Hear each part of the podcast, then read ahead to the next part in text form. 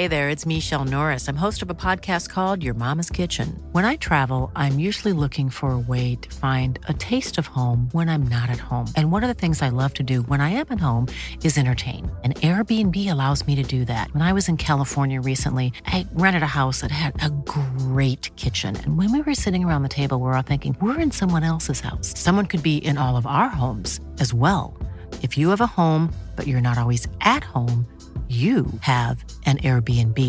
Your home might be worth more than you think. Find out how much at airbnb.com/slash host. Heraldo Media Group presenta la información y el entretenimiento que usted necesita para estar enterado, también en su descanso. Informativo El Heraldo Fin de Semana con Sofía García y Alejandro Sánchez por El Heraldo Radio. Con la H que sí suena y ahora también se escucha.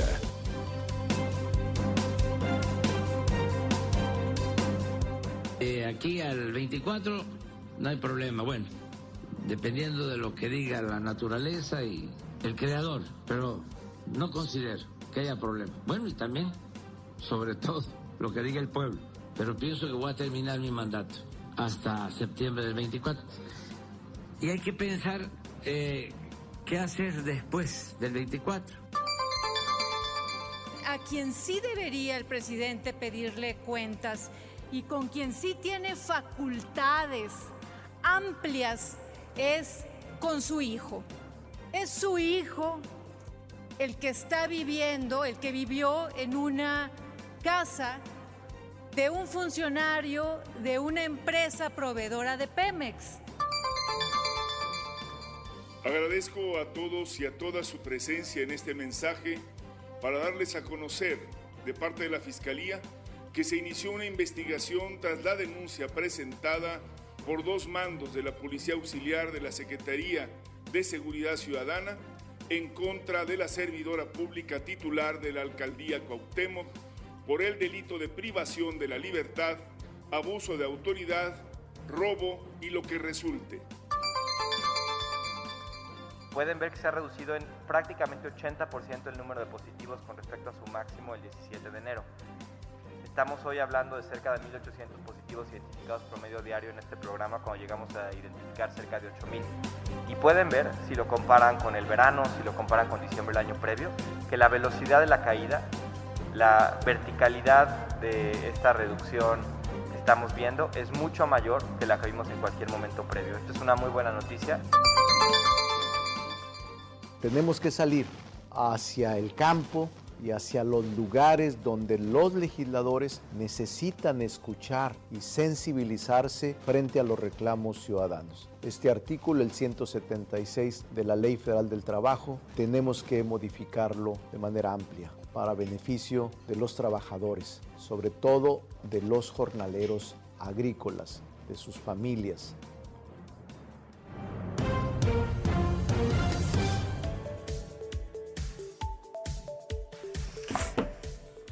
Muy buenos días, son las 7 de la mañana ya con dos minutos de este domingo 13 de febrero. Bienvenidos a los micrófonos del informativo fin de semana. Estaremos aquí con usted hasta las 10 de la mañana en todas las frecuencias de El Heraldo Radio a nivel nacional, ya lo sabe, y también más allá de las fronteras. Así que quédese con nosotros porque vamos a platicar de todo lo que está pasando en el país que viene, que viene después de un cierre de semana en donde pues la prensa fue agredida por todos lados. ¿Qué viene? ¿Qué viene el día de mañana? Bueno, pues parece que mañana también se van a poner las cosas calientitas allá en Palacio Nacional, según lo adelantan. Pero por lo pronto, bueno, pues quédese aquí. Yo soy Sofía García. ¿Cómo estás, Alex Sánchez? Hola Sofi, muy buenos días a ti y a todos los que nos escuchan a lo largo y ancho del país en este dominguito 13 de febrero de 2022, templadito, la noticia no descansa y aquí estamos trayéndole toda la información sucedida en las últimas horas a nivel nacional e internacional. Vaya situación la que vivió la maestra Elba Ester Gordillo, enamorada de 77 usted andaba años, que se casa con un joven 41 años menor que él, No hay, no hay su edad. abogado, No hay edad, quien la sacó de prisión de apenas 36 años. Y esta ceremonia religiosa se llevaba allá en la ciudad de Oaxaca y ya cuando se iban al Guateque a darle, que es mole de olla, pues simple y sencillamente estos maestros que la tienen en la mira y mira que Oaxaca es una entidad muy convulsa con el magisterio, el ala que siempre fue opositora al sí. Sindicato Nacional de Trabajadores de Educación que ella controló por años, pues le aguó la fiesta a la maestra, fueron a hacer destrozos y los invitados pues se espantaron, algunos ya no llegaron Ajá. y prácticamente pensaba uno que se iba a cancelar la fiesta. Luego ya aparecieron fotos de que miren si No, nos casamos, estaban en otro en otra zona contigua a la de donde llegaron los profesores y rompieron las sillas, las mesas, todos los arreglos enojaron. florales enojados y bueno, ahí aparecieron las fotos finalmente de la Enmarcadas, maestra Elba Ester enmarcadas. Gordillo. En el amor. Así es. En el amor de en el mes. Ya, ya estás listo, por cierto, ya mañana es 14 de febrero. Oye, mañana pero, ya mañana- han de ¿qué- estar comprando, decía ayer nuestro compañero Jerry Galicia que vendían los tachones, tangas de chocolate, de elefantito. de elefantito allá en este Mercado de en el mercado de Sonora, entonces bueno, pues eh, a ver, y uno que otro amarre, ¿no? sí. Oye, y por el otro lado también, eh, pues es que antes de celebrarse el 14 de febrero, Día de los Enamorados, del Amor y la Amistad, Hoy, hoy también es Día del Soltero, ¿sí sabías? ay, ¿del soltero? Sí. ¿No que aquí del amante? En México y también ¿Y de los amante. infieles? Aquí se festeja también Día del Amante, Sí. porque se celebra en 13 de febrero. Para que vayas antes. Este 13 de febrero no es un día como cualquiera, pues se celebra el Día del Amante, pero ¿de dónde viene esta festividad que se ha hecho viral en redes sociales? Pues ¿por la fecha surgió hace apenas cinco años, cuando en el 2015 se festejó por primera ocasión, gracias a la iniciativa de una página de citas por internet. Ashley Madison, ¿no? Fue la, la, la aplicación página. que propuso festejarlo como un día antes Para que no 14 hubiera pretexto, para que no hubiera pretexto y se vieran tranquilos. El amor, la pasión en todos sus sentidos. Porque el 14, pues estás, ¿no? el amor clandestino. El amor clandestino. Ah, Mira. Así Hay a que quienes. Ese, ese sitio, Ashley Ashley de Madison. Madison, eh, cabe destacar que está pensado y hecho básicamente para personas que ya tienen pareja. de ahí ajá. que ellos hayan propuesto este Día del Amante para el 13 de febrero. Pero fíjate, Ashley Madison fue creada justo antes de que existieran este tipo de aplicaciones como Tinder o como Bumble, que ahora son tan populares.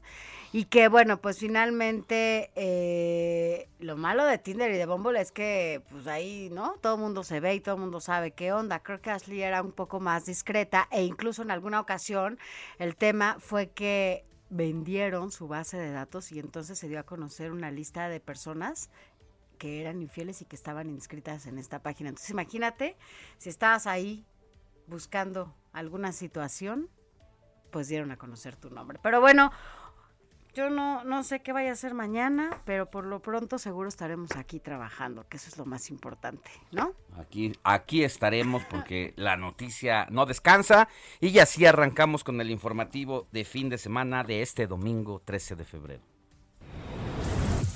Informativo El Heraldo fin de semana.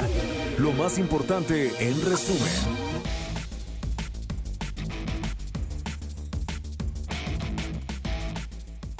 Durante la supervisión de la obra del estadio Héctor Espino en Hermosillo, Sonora, el presidente Andrés Manuel López Obrador se dijo confiado de terminar su mandato en 2024 al señalar que, bueno, pues esto será posible si la naturaleza, el creador y el pueblo se lo permiten.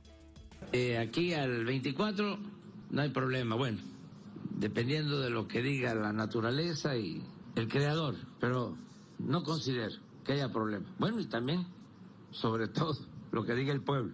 pero pienso que voy a terminar mi mandato hasta septiembre del 24.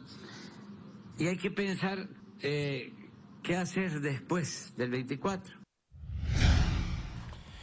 A quien se le borró la sonrisa, ya le decíamos, fue a la ex lideresa magisterial, Elba Esther Gordillo, ya que la tarde de ayer, maestros disidentes de la sección 22 de la Coordinadora Nacional de Trabajadores de la Educación irrumpieron en el jardín etnobotánico de Oaxaca, donde sería la recepción tras su boda religiosa y causaron destrozos.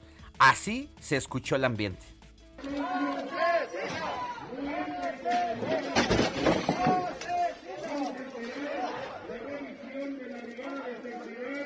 que hemos en las otras fuerzas. Compañeros, compañeros,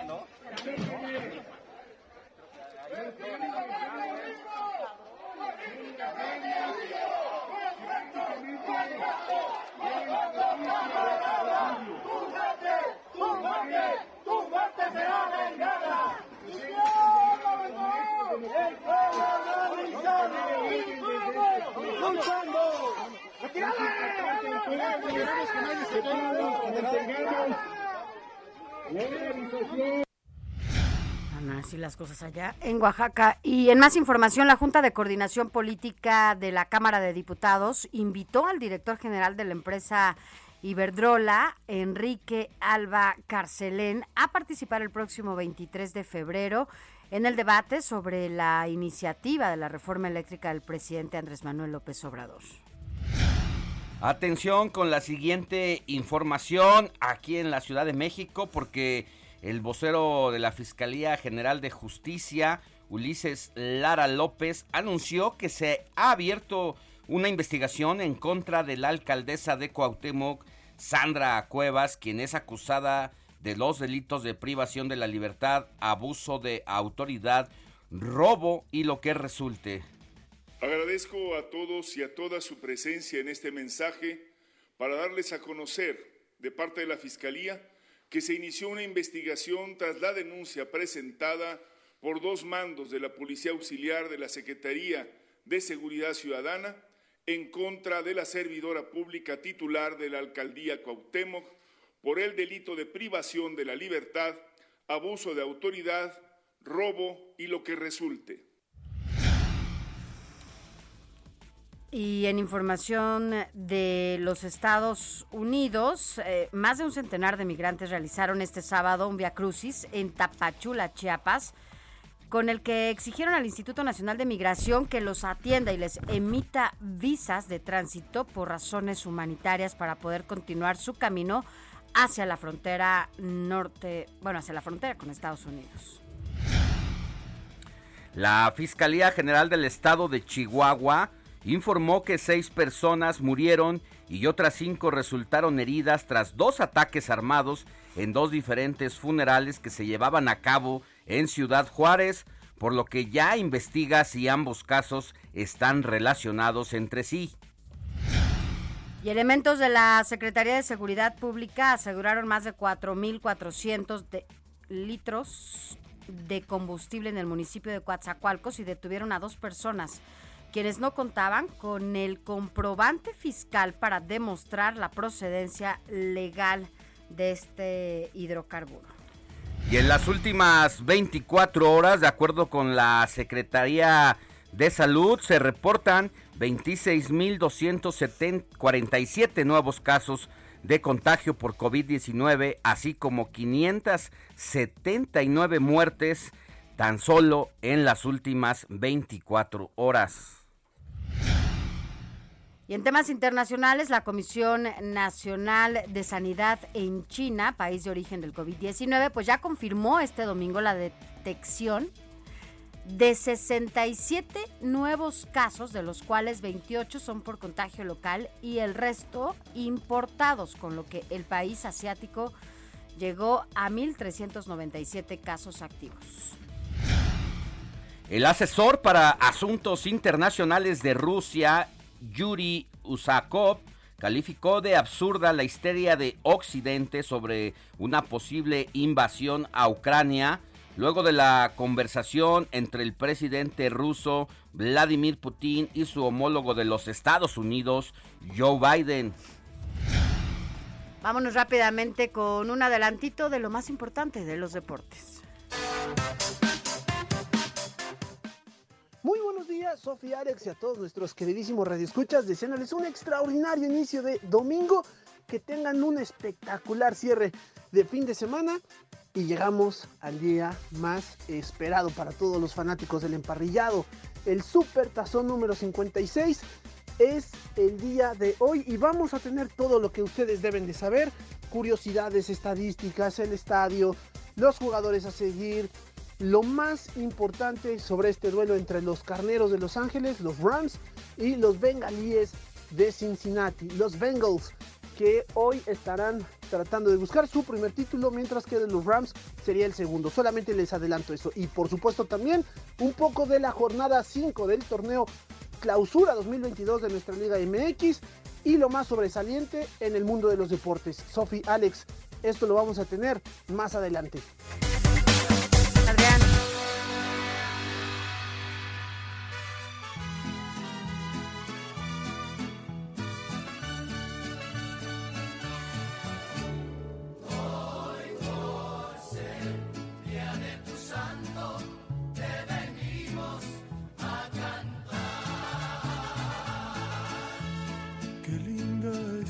Mañana en que vengo a saludarte. Venimos todos con gusto y placer a felicitarte. Mi querida Moni Reyes, muy buenos días. Además de correr a abrazar a todos los solteros en este dominguito 13 de febrero, ¿a quién más tenemos que felicitar por su santo? Hola, mi querido Alex, Sofía, amigos, qué bonitas mañanitas, ¿verdad? Abrir el ojito y tener las mañanitas al oído. Sí, sí, sí, Es- siempre es, es un motivante. agasajo. claro que sí, pues muy buenos días. Hoy es santo de Benigno. Benigno es un nombre de raíz latina, fíjense, y quiere decir dispuesto al bien o aquel que produce el bien. Les platico un poquito. San Benigno de Todi fue un mártir en Todi, una ciudad italiana, en el año 303. Sufrió de persecución de los emperadores Diocleciano y Maximiniano. Soportó valientemente la tortura y la muerte y fue enterrado por manos piadosas a la orilla de un camino, en donde después se construyó un monasterio benedictino en su honor. Bueno, pues cuentan que un fraile algún día, en un arrebato de falsa devoción, quiso llevarse a su convento la cabeza de este santo, de Benigno, que permanecía dentro de un relicario de plata en el monasterio de Todes. En su intento de hacerlo y sin saber muy bien qué pasaba, no pudo salir del templo al no poder localizar las puertas, así que se vio obligado a depositar esta reliquia de San Benigno en el sitio que le correspondía y que ahí sigue por los siglos de los siglos, ¿verdad? Bueno, pues hoy le damos un abrazo a Alex y Sofi, a Benigno, por supuesto, a Esteban, Gilberto, Gosberto, Martiniano, Cristina, Eustoquia, Jordán, Fulcrán y Gosberto. Ya les dije, Gosberto. Sí, Castor y Castor. ¿Cómo ven? ¿Qué de nombres? Pues distintos nombres, conozco una o dos personas con esos nombres. Abrazo muy fuerte para ellas y para quienes nos escuchan. También, mi querida Moni, llevan uno de estos nombres. Un abrazo fuerte desde el informativo de fin de semana.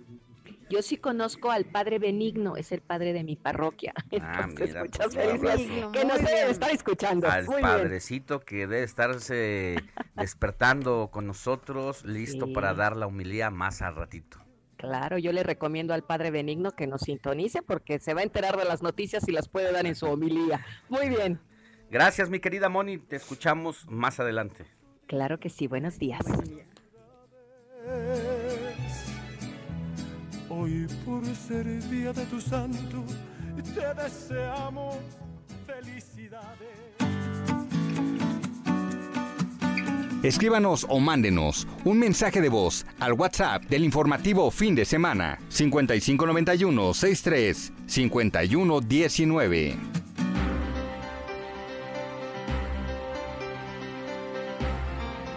Siete de la mañana ya con 19 minutos hora del centro del país. Usted sabe, eh, porque además el Heraldo Media Group lo ha estado informando desde el arranque, minuto uno de la jornada electoral que se vivirá este año, que es el 5 de junio, y se renovarán seis gubernaturas. Bueno, pues mañana, mañana 14 de febrero, eh, ya saldrá esta edición especial, este suplemento electoral con las encuestas de los seis estados que están en juego para este año. Estamos hablando de Tamaulipas, Durango, Hidalgo, Oaxaca, Quintana Roo y Aguascalientes. y Aguascalientes. Son esos seis estados los que van a, renovar gobierno este, este año y bueno, pues las cosas se están poniendo muy, muy calientitas, de verdad.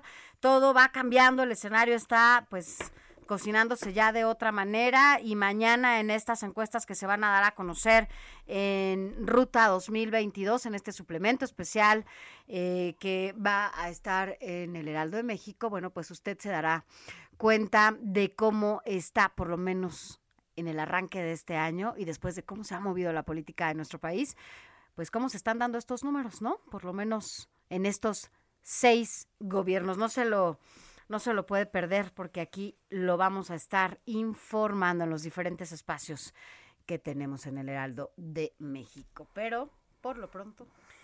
Bueno, mientras mandar eh, un saludo y agradecimiento a todos nuestros radioescuchas en el país completo que nos sintonizan cada fin de semana.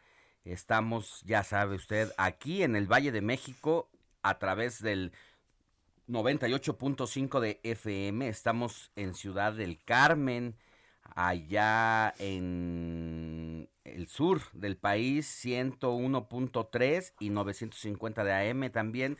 Sofi en Coatzacoalcos, Veracruz, 99.3 de FM. Oye, Colima, un saludo hasta Colima, que esperemos que ya hayan tenido un mejor fin de semana. Una a tregua. través de una tregua por el 104.5 de FM, Culiacán hasta el norte, en el 104.9 de FM. A propósito del norte, bueno, pues estamos en el sur de Estados Unidos, en Brownsville, en el 93.5 FHD4. Estamos también en Guadalajara por el 100.3 de FM, La Laguna allá en el norte, ahí por Durango, 104.3 de FM. También en los Estados Unidos, en McAllen, a través del 91.7 de HD FM. Monterrey, 99.7. Morelia, 1240 de AM. Mito, Morelia, a mí me gusta mucho Morelia. Hermoso. Ya tiene, bu- bueno, tiene que como tres años la última vez que fui a, a Morelia. Eh, Oaxaca, también, mira, a propósito de que estábamos hablando de la boda de la maestra, bueno, pues allá también nos escuchan en el 97.7 FM, San Luis Potosí, 96.9 en Tampico, 92.5 FM en Tapachula, 96.3 de FM. En Tehuantepec, también allá en Oaxaca, 98.1 de FM. En Tepic, Nayarit, 96.1 de FM. Tijuana, a través del 1700 de la amplitud modulada. Tuxtla Gutiérrez, Chiapas, 88.3 de FM. Villahermosa, Tabasco, a través del 104.9 de FM. A todos los radioescuchas que nos sintonizan a través de cualquiera de esta estación, un abrazo y nuestro agradecimiento por informarse con nosotros. Así y ya que hablabas también de las cosas importantes y relevantes que vamos a tener en el Heraldo Media Group y decías mañana muy atentos, mi querida Sofi, porque Ajá. vamos a dar a conocer las encuestas en las seis entidades del país y recordarles que si hubo un medio que se acercó, se aproximó a los resultados electorales del pasado 2021, ese fue el Heraldo de México. Sí, Así que encuestas- mañana muy atentos. Las encuestas que se han estado dando a conocer a través de las rutas, que bueno, las- el año pasado fue Ruta 2021, ahora Ruta 2022, bueno, eh, han sido ya el referente en cualquier marco electoral porque sin duda han sido las más cercanas a los resultados finales en, Y los- también, en las como una situación especial, esté muy atento este domingo desde las Ah, sí. 4 de la tarde porque vamos a tener una transmisión especial con motivo del Super Bowl y Para los va amantes, ¿no? Del fútbol la transmisión original va a ser desde Guadalajara a través de los cronistas deportivos Santiago Corona, Enrique Villanueva y Diana Cortés estarán informándole minuto a minuto Todo lo que esté de esto que esté pasando Con nachos allá. y guacamole y todo lo que se... Unas salitas, unas hamburguesas, todo lo que... Vámonos a una pausa, Sofi. Vamos a tener información importante sobre los deudores de pensiones alimenticias al volver de este corte. Pausa.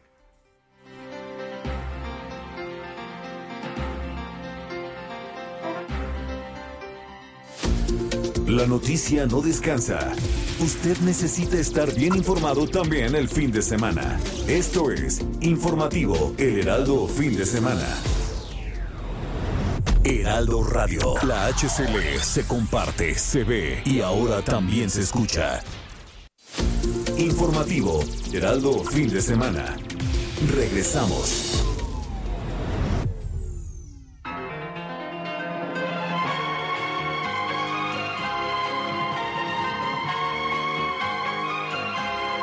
El día de San Valentín es mañana y aún hay tiempo para visitar un lugar romántico con tu pareja. ¿Qué tal Guanajuato? Esta ciudad tiene alma de bohemio, eternamente enamorados con sus serenatas por todos sus callejones y sus leyendas de amores imposibles y una atmósfera llena de romanticismo como el Callejón del Beso, un estrecho callejón donde todas las parejas deben besarse y Morelos, la llamada ciudad de la eterna primavera, que tiene una gran variedad de lugares llenos de encanto con flores multicolores que dan la sensación de estar dentro de un arco iris. Y vayamos a la ciudad de Monterrey, que sigue siendo una de las ciudades más activas y cosmopolitas de México. Por ejemplo, pasear por el Paseo Santa Lucía bajo la luz de la luna, escuchando música romántica y con una copita de vino en la mano, o ir a la cascada Cola de Caballo, un sitio emblemático para disfrutar de la naturaleza con tu pareja. Finalmente, la Ciudad de México, un ícono por sus imponentes rascacielos, vegetación abundante y bellos atardeceres alrededor de cafecitos románticos, casas de cultura, de arte, historia y romanticismo que posee la metrópoli para preparar el mejor plan con tu media naranja.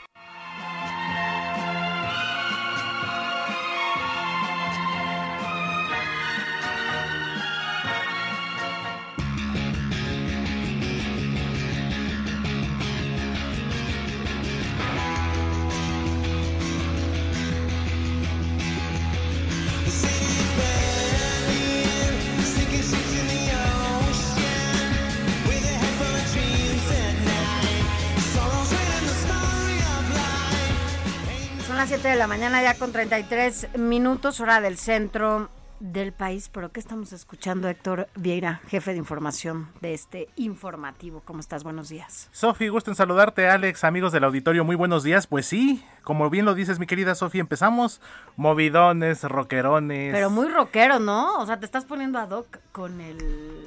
Día del soltero. Exactamente, a no, iba a decir disfrutar. con los... este, ay, ¿qué? El Super Bowl. El Super Bowl, que por tiene, supuesto. ¿no? Pero el Super Bowl Son pues, raperos. son Ajá, raperos. pero, Pero pero son empezamos- pesados, ¿no? Empezamos con buen ánimo. Empezamos. Por eso, Ahorita lo Eminem. vamos a poner. Ah, por supuesto que sí, mi querido Alex, lo ponemos y sí, estrenamos eh, canción. De hecho, la estrenó nada más y nada menos que Liam Gallagher porque el pasado 3 de febrero estrenó precisamente este tema titulado Everything's Electric, esta canción que además eh, compuso en coautoría con Dave Grohl, el líder de la banda, otra gran banda como es Foo Fighters. y en la que colabora también como baterista este Dave Grohl. Este tema, como bien se los comento, se estrenó el pasado 13 de febrero, forma parte de el próximo disco del también ex integrante de la legendaria banda Oasis.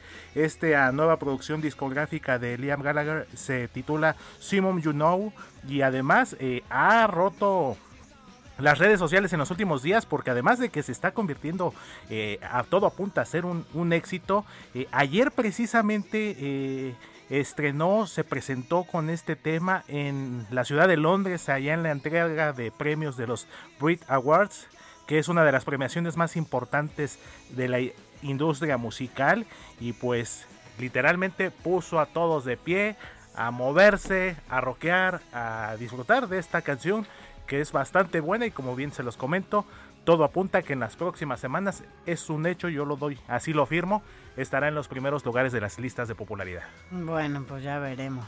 Tú que eres muy rockero, igual que acá.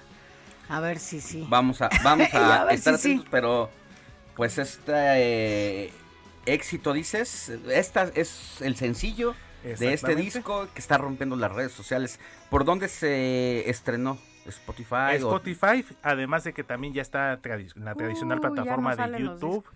Y pues también va a salir en los próximos días, todavía en formato físico, para quienes todavía solemos comprar discos en formato físico, que ya Oye, somos los el menos, otro pero... día fui a un... eh, ¿Te acuerdas de esta tienda que vendía Mixo. disco? Ajá, Yo ya pasé, no. ya no Ya hay. no hay. O sea, ya no hay, ya no hay CDs, ya no hay nada. Todo es electrónico. Me Y acaba yo- de pasar lo mismo como yo a dije, ti. ¿qué pasó? O sea, ¿en qué momento Pasé por- quitaron estos pasé los di- enfrente pa- pasaste de- a mi lado y nada, no había nada. No, ya no hay discos, ya Pero, ¿y todo entonces es, qué es- venden? ya O son sea, celulares, digital. todo- todo ya son digital. celulares, Y ya son aparte dispositivos. están retomando y están regresando los acetatos y que por cierto no son nada baratos, ¿eh?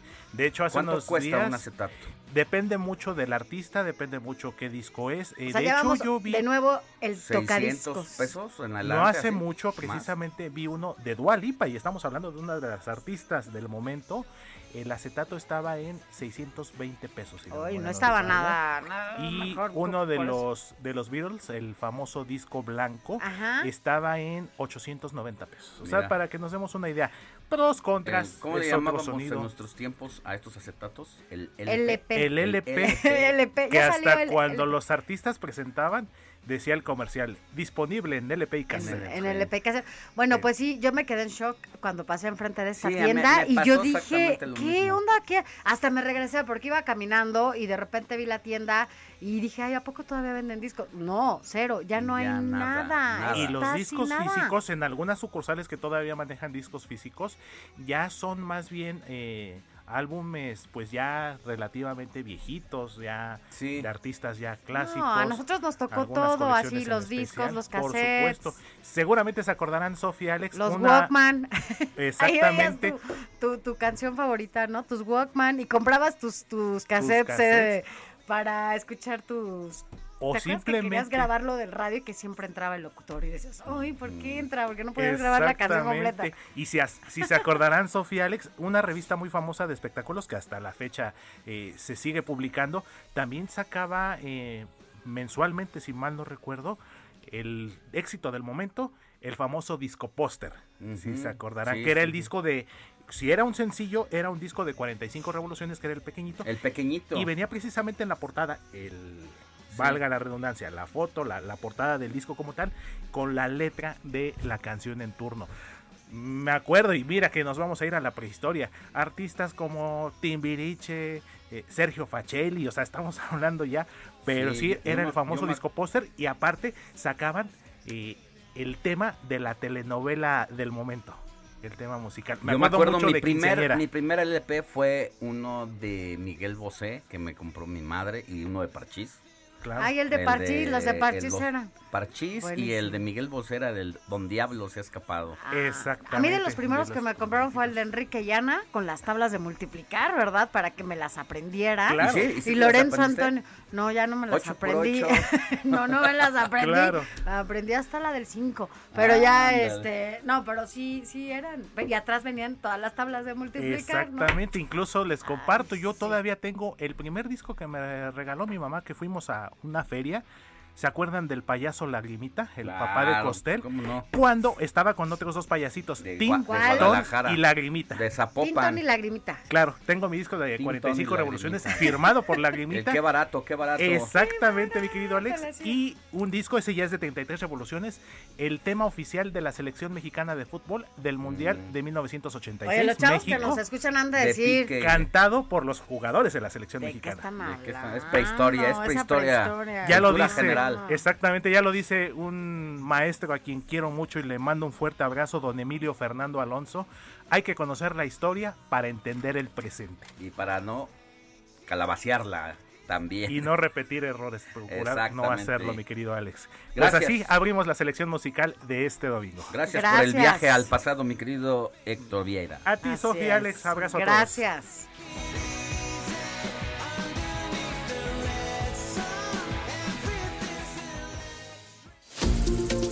Informativo El Heraldo Fin de Semana con Sofía García y Alejandro Sánchez. Síganos. 7 de la mañana con 40 minutos, hora del centro de la República. Mire, ya le decíamos antes de irnos a la pausa anterior que pusieran atención a aquellos deudores de pensiones alimenticias que deben de pensarla dos veces si quieren en seguir, seguir incumpliendo con sus hijos. Porque mire, un grupo de ex esposas emprendió una medida en la que pues prácticamente exhibieron a estos malos padres. Porque resulta que a través de un grupo de Facebook ya los están exhibiendo a estos papás irresponsables Papás. que no pagan la pensión alimenticia de sus hijos. Es decir, que nomás tienen chamacos y luego se hacen güeyes porque no eh, Así los pasa. no no no los no, no se Sí, responsabilizan es un tema de responsabilidad. porque ser papá pues no nomás es engendrar a la criatura y ya. No, o decir que soy papá, ¿no? Y ya entonces ya eh, nada más por el título creen que, eh, bueno, pues ya tienen todos los derechos, pero no tienen obligaciones. Entonces, bueno, pues eso está muy mal. Y esto que tú dices, la verdad es que qué bueno Es que una se... buena medida. No, es una buena opción, o sea, que, que, que exhiban justamente a aquellos quienes no cumplen con, con sus obligaciones, porque a veces, ¿sabes cuál es el problema? Que como hay tantos conflictos entre mamá y papá, entre esta pareja, pues entonces dicen, ¿por qué le voy a dar la pensión a ella? Es que la pensión no es para ella, es la pensión para el hijo o la hija. Y estas, eh, pues, tensiones hacen que no se cumplan las cosas. Pero bueno, vaya, buena resolución de estas mujeres. Y esto ocurrió allá en Saltillo, Coahuila, donde decidieron aplicar estas mamás abandonadas por eh, pues la pareja, pero no, el abandono no solamente a ella, sino Claro. a la crianza de la de la criatura, pues hicieron su propia ley, la ley Quemón, Quemón. y a través de las redes sociales pues crearon este grupo para exhibir a los padres. Se trata de eh, Facebook y dice los que no dan pensión en Saltillo. Ahí aparece la foto de el malograr malogrado padre en el que las madres deciden tomar acciones en contra de sus exparejas y pues ante las denuncias han interpuesto ante autoridades también pero pues, de aquí a que resuelve la autoridad y de aquí a que mandan a citar al irresponsable y este va, se esconde de la autoridad, pues mientras ya fueron quemados públicamente porque y en esta, ¿sabes qué? Que rápidamente, así como se subió la Información. información, 61 mil seguidores Qué bueno. empezaron a darle like y a destrozar a estas a estas personalidades. Oye, pero además de Facebook, también ya anunciaron que van a tener un grupo de Telegram para seguirle dando y para seguir difundiendo el nombre. Yo supongo las fotografías de estos personajes que no que no han pagado la pensión y es que en el grupo de Facebook que nos comentas se ven publicaciones con las fotos eh, eh, de los papás irresponsables. ¿Cuántos hijos han dejado? Imagínese, o sea, ojo, ¿eh? Porque estos antecedentes son importantes. ¿Y desde hace cuánto tiempo no dan pensión? Aunque protegen los nombres, pero pues si ponen ahí la foto, pues ya, Oye, ¿qué más quieres, no? Ya, de- con eso. De inmediato, pues empezaron los comentarios a etiquetar a estas personas y hay uno que me Está llamó mucho bueno. la atención porque dice, eh, que esto ocurre allá en Coahuila. Sí. Entonces, al referirse a un papá en específico, dice alguien, un vato de la laguna, pero de la laguna mental que trae en la cabeza, ya se le olvidó que sus hijos, comen. Ya sé, pero ¿qué tal andan allá divirtiéndose? Mire, es de Gómez Palacio, El ¿no? vato de la laguna. Así es, y justo hace más de cinco años, pues que no les da pensión y tiene tres hijos. O sea, imagínese que tiene tres niños con una, con una persona, obviamente, con una mujer, y con otra tiene dos. Y con su actual pareja Mm. tiene uno y se hace cargo de una niña que no es de él. Bueno, así es, ya ves. ¿Cómo dicen? Este, obscuridad, este... Candil de la calle. Candil de la calle, obscuridad de tu su casa. A sus hijos les faltan cosas, pero a su actual pareja, pues nada le falta, ¿no? Que, mire, que yo ahí tengo un tema, porque bueno, pues, tampoco tendría que pagar las consecuencias la actual pareja. Debe de cumplir con las responsabilidades con todos los hijos, no solamente con el que tiene viviendo bajo el mismo techo, ¿no? Bueno, pues entonces, papás irresponsables, les va a caer la ley quemón. Ojalá que hicieran esto en si todos no, los estados. Si señoras. no se aplican y a usted que nos escucha, si es víctima de un irresponsable como esto, pues ya sabe, ya tiene una opción. Haga en Face el grupo de la Ley Quemón Ciudad de México, Ley Quemón Estado de México, estado. Ley Quemón Morelia y empiece a publicar Suba las fotos fotos. de estos papás que se han olvidado que tienen hijos y responsabilidades. Seguimos con más.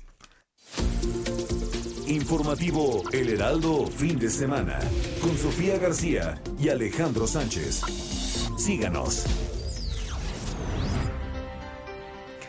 7 de la mañana ya con 45 minutos, hora del centro del país. Gracias por continuar con nosotros. Mire, antes de pasar a- al detalle de toda esta información que se han generado y han generado todos nuestros compañeros del Heraldo de México, eh, no deje de escribirnos. Le vamos a dar nuestro WhatsApp 55 91 63 51 19. 55 91 63 51 19. Mire, mañana ya es 14 de febrero.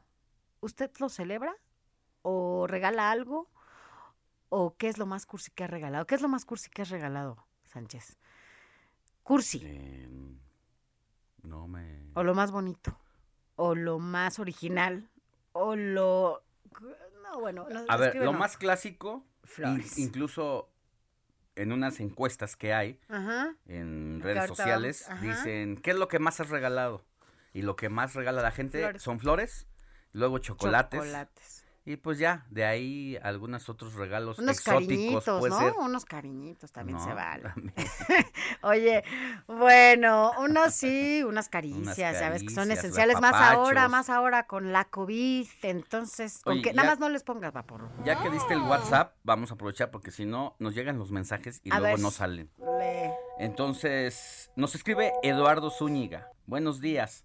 Ya hay criterios emitidos por tribunales federales que han determinado como contrarios a derechos humanos ese tipo de quemones. ¿Qué quemones? De los que estamos hablando de los papás no irresponsables. las pues sí, puede, puede ser violatorio a su intimidad, pero pues imagínate. ¿Es más violatorio? dejar a un niño tirado ahí sin comer, sin educación, sin el sustento básico y Sus- que merecen los hijos, ajá. que tienen derechos y que se lo dejan a la pobre madre. ¿Cuántas madres solteras no, hay y que ahora A les ver, han quitado, ¿no? Les han quitado también pues eh, todos los derechos que tenían en esta No, y además, o sea, las mamás que trabajamos, que estamos, o sea, 20 jornadas laborales y los señores, bueno, pues no, más no se hacen responsables ni siquiera de, de lo que les toca. Pero bueno, gracias, gracias por sus comentarios.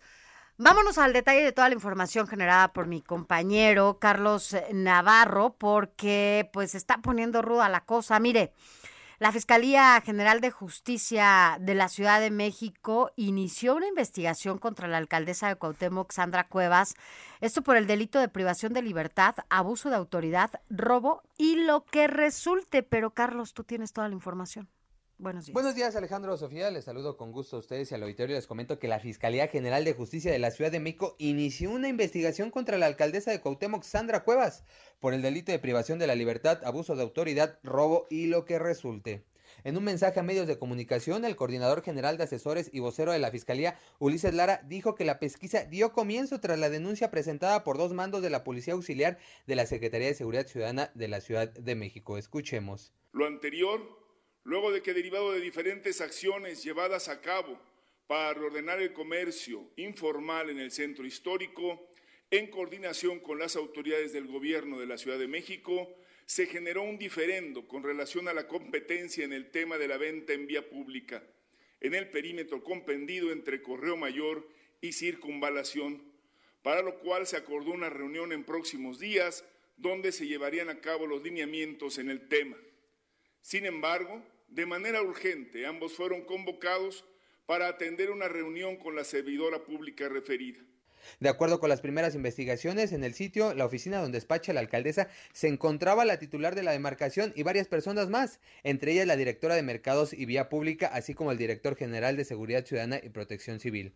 Tras las entrevistas rendidas por los afectados, quedó asentado en la indagatoria que ambos uniformados fueron agredidos tanto verbal como físicamente, en repetidas ocasiones por la titular de la alcaldía Sandra Cuevas, así como por varios hombres que ahí se encontraban. Escuchemos. Las policías, los policías auxiliares, también señalaron que fueron despojados de sus radios de transmisión y fueron privados de su libertad por instrucciones de la alcaldesa por más de una hora en otro salón de la referida demarcación, además que señalaron que fueron videograbados. En la denuncia eh, presentada ante la Fiscalía de Investigación de Delito del Secuestro, los uniformados señalaron que posteriormente otro servidor que ocupa el cargo de jefe de oficina de la alcaldesa le solicitó no denunciar los hechos, ya que ello repercutiría en contra de la titular de la demarcación. Así es que Alejandro Sofía, investigan ya la alcaldesa de Cuauhtémoc, Sandra Cuevas. Ese es el reporte que les tengo. Gracias, Carlos. Pues veremos también cuál es la postura de la alcaldesa. Hasta hoy no ha dado a conocer nada, ¿no? Ni ha hablado. Ayer en la noche que se le buscó a la alcaldesa, dijeron que iban a valorar si hoy daba una conferencia o emitía un, comunicado.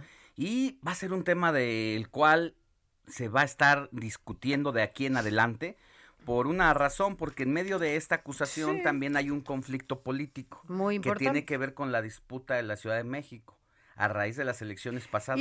no le fue bien a Morena. Y también un personaje que está eh, que ha tenido mucho que ver y que se ha ¿cómo llamarlo? Eh, ha tenido tensiones, pues, ¿no? Con Palacio Nacional, que estamos hablando de Ricardo Monreal, ¿no? Que también está muy metido en todo este tema. Pues es que muchos han dicho que el padrino político literalmente de Sandra Cuevas es Ricardo Monreal, ya sabe usted, coordinador de Morena en, el, Senado, de la República, y, a quien en Palacio Nacional y Palacio del Ayuntamiento lo señalan como el principal responsable de la derrota de Morena aquí en la capital, pues perdió nueve demarcaciones, prácticamente la mitad de la Ciudad de México está gobernada por Morena, la otra mitad por la, oposición, oposición que se juntó para ir al electorado y que en este momento si un bastión tenía el presidente de la República, era la Ciudad de López México, Obrador,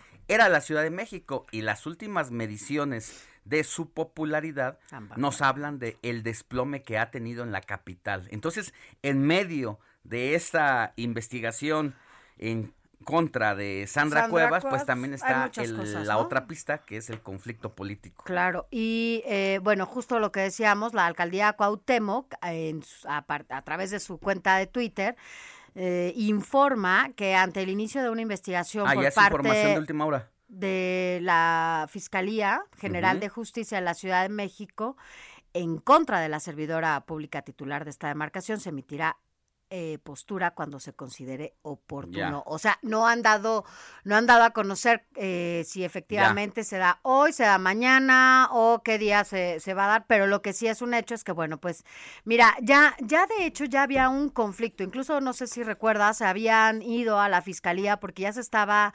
eh, investigando a otros alcaldes por parte de la unidad de inteligencia de la Ciudad de México, a los alcaldes de oposición, no a todos, pero sí como era Santiago Santiago Taboada, era la alcaldesa de Cuauhtémoc, Lía Limón, y fueron a preguntar que qué estaba pasando. Aunado a esta investigación que se, estaban, que se estaba haciendo en contra de estos alcaldes, bueno, pues hoy, bueno, ayer en la noche se da a conocer esta, esta información y bueno, pues ya Ya le contaremos si es que sale información más adelante de parte de la alcaldía Cuauhtémoc, pues alguna respuesta, ¿no? De este tipo. Pues vamos a estar pendientes y nosotros nos vamos a una pausa, pero al regresar le vamos a dar todos los detalles sobre cómo le aguaron la fiesta a la maestra Elba Esther Gordillo, porque nuestro compañero corresponsal nos tiene, Karina García, nuestra compañera corresponsal, nos tiene todos los detalles, toda la crónica de qué ocurrió ayer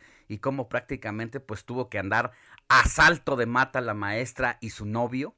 Seguramente le fue cargando la cola para no caerse. Y eh, pues todos los detalles al volver con Karina García.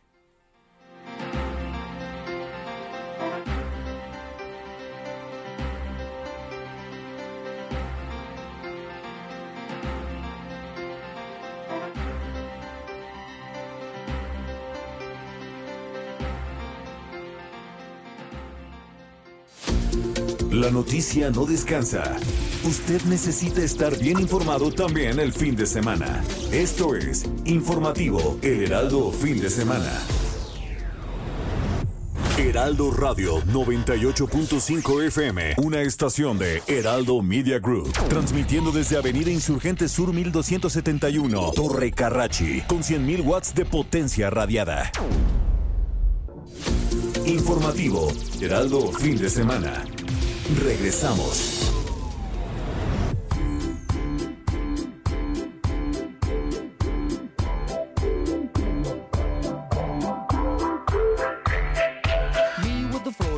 Show, with your torso. Boys getting high and the girls even more so. Wave your hands if you're not with a man. Can I kick it? Yes, you can. I got, you got, we got everybody. I got the gift, gonna stick it in the goal. It's time to move your body.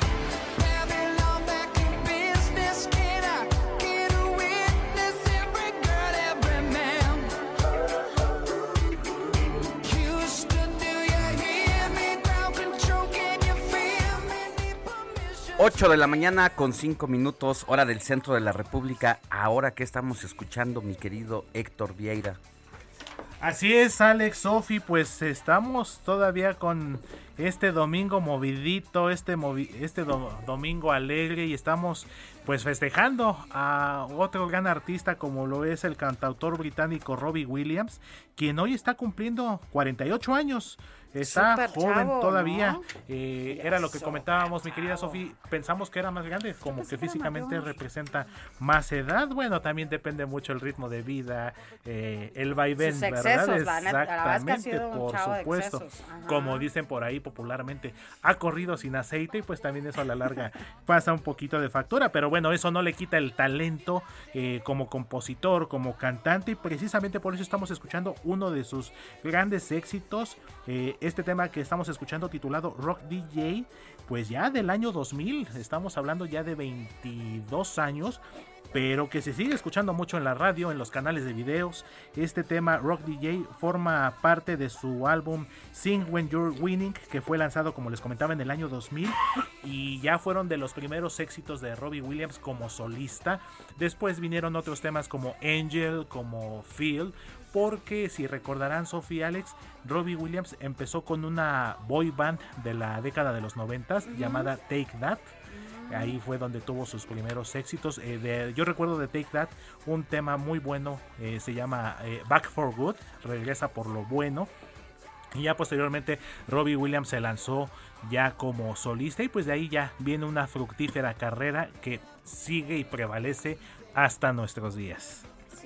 Pues muy bien, aquí estamos escuchando y recordando al gran Robbie Williams, quien pues la verdad sí ha tenido un talento muy, muy, muy grande. Así es, mi querido Alex. Y uno de sus temas, Angel, eh, pues una cantante mexicana hizo el cover y pegó bastante. Se acordarán de esta chica Yuridia de la academia que interpretó Sí. precisamente ese cover. Y es más, hasta fue felicitada por el propio Robbie Williams por la buena. versión que le quedó. Es muy bueno, por si esa niña tiene muy una voz buena. impresionante. es Exactamente, Sofía mejor que dio la academia. Exactamente, junto con Carlos Rivera, me parece Sí. que ha sido de lo más destacado Más, de más, ese más, reality lo más serio. show. Lo más serio dentro de ese reality show. Exactamente, mi querido Alex. Gracias. A ti, Alex, Sofi. Un abrazo a todos.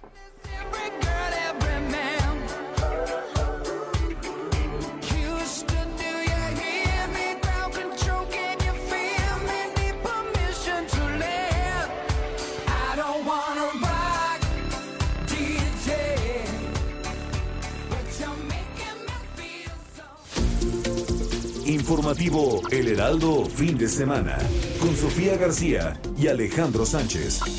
Síganos. 8 de la mañana ya con 8 minutos, hora del centro del país. Vámonos rápidamente también a más información. Y es que el presidente de la República, Andrés Manuel López Obrador, eh, estuvo de gira como cada fin de semana. Y bueno, pues en esta ocasión dijo que confía que si la naturaleza, el creador y el pueblo, ya lo escuchábamos hace unos minutos, pues lo respaldan, él podrá concluir su mandato hasta el 2024. Pero ¿dónde estuvo de gira y qué pasó ahí? Bueno, pues Paris Salazar tiene toda la información. Buenos días, Paris. Buenos días, Sofía Alejandro. En Hermosillo, Sonora, el presidente Andrés Manuel López Obrador confió en que va a concluir su gobierno en septiembre de 2024 si la naturaleza, el creador y el pueblo lo respaldan en la consulta de revocación de mandato de abril de 2022. La declaración la hizo a dos meses de que se realiza la consulta de revocación de mandato el 10 de abril y pese a la veda establecida por la convocatoria del Instituto Nacional Electoral. De aquí al 24 no hay problema. Bueno, dependiendo de lo que diga la naturaleza y el creador, pero no considero que haya problema. Bueno, y también, sobre todo, lo que diga el pueblo. Pero pienso que voy a terminar mi mandato hasta septiembre del 24. En la supervisión del estadio Héctor Espino en Hermosillo, Sonora, López Obrador reveló que se va a reunir con el comisionado de las grandes ligas, Rob Manfred, para recibir asesoría que sirva para garantizar la continuidad del proyecto de bachillerato tecnológico deportivo. Dentro de poco tengo una reunión con el comisionado de grandes ligas, ya he hablado con él, para buscar garantizar continuidad al programa, cómo ellos eh, invierten para adelante. Contó que al igual que el escritor cubano Leonardo Padura y el cantante René de Calle 13, él tenía el sueño de ser un beisbolista profesional de grandes ligas. Dijo que tenía facultades para el béisbol y que sus amigos se lo reconocían. Dijo que su camino no era el béisbol, sino la política y a eso dedicó toda su vida. Mi sueño era jugar béisbol eh, desde la edad de ustedes, desde antes, con guantes de trapo. Nosotros hacíamos los bats eh, de ramas de árboles, pelota de hule. En el evento, el presidente López Obrador consideró que el escritor cubano Leonardo Padura debe recibir el Premio Nobel de Literatura por su obra. Gran literato, que si eh, hay justicia, no lo quiero perjudicar, pero eh, él sería merecedor al Premio Nobel de Literatura. Tiene unas novelas extraordinarias, este hombre. Más tarde, el presidente López Obrador giró instrucciones para que se diseñe un plan de justicia para el pueblo seri y también realizó la supervisión del puerto de Guaymas. Sofía, Alejandro, esta es la información. Gracias, Paris Salazar, por toda tu información. ¿A qué vamos? ¿A qué? Vámonos a, a otros a otros estados ya nos estabas adelantando qué estaba pasando. Bueno, pues ayer la boda de la maestra ah, Estamos en el mes del amor. En el amor, en el mes, en la, el mes del amor, el mes del soltero. Y bueno, del... quien dejó la soltería precisamente fue la maestra Elba Ester. Encontró el amor en su abogado y ayer pues se casaron eh, por la vía religiosa, pero le aguaron la fiesta a la maestra, quien tiene todos los detalles, Sofi. Es uh, Roosevelt, Roosevelt Rasgado, que es quien tiene toda la información y bueno, la crónica, que nos cuente primero cómo estuvo por allá. A ver, vamos a ver. ¿Qué tal, Sofía? Alejandro, muy buenos días. para comentarles que el día de ayer por la tarde fue sepultado Ever López Vázquez, el periodista que fuera asesinado el jueves pasado por un grupo armado en el puerto de Salina Cruz, Oaxaca. Al grito de justicia, familiares y amigos así como sus compañeros de los medios de comunicación, le dieron el último adiós en el Panteón Municipal. El cortejo fúnebre partió de su domicilio en la colonia Barrio Nuevo hacia la iglesia de la Santa Cruz, donde se ofreció una misa de cuerpo presente. Después, el cuerpo fue llevado a las oficinas del portal Noticias Web, del cual Eber López era director, mismo lugar donde fuera asesinado el jueves alrededor de las 7 de la noche. Ahí se colocaron ofrendas florales en la puerta y también una fotografía del periodista.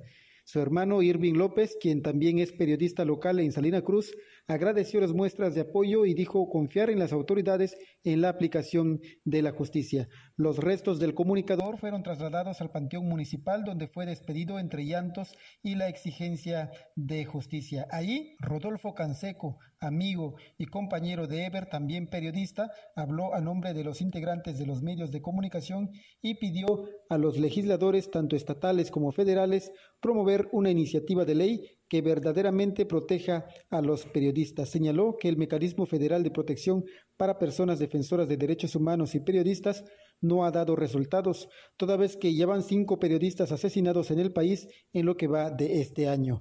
Eber López fue asesinado el jueves por la noche en sus oficinas en el centro de Salina Cruz. Dos personas fueron detenidas como presuntos responsables, quienes la mañana de ayer sábado fueron trasladados al penal de Tanibet en Tlacolula, Oaxaca. Es mi reporte desde Oaxaca.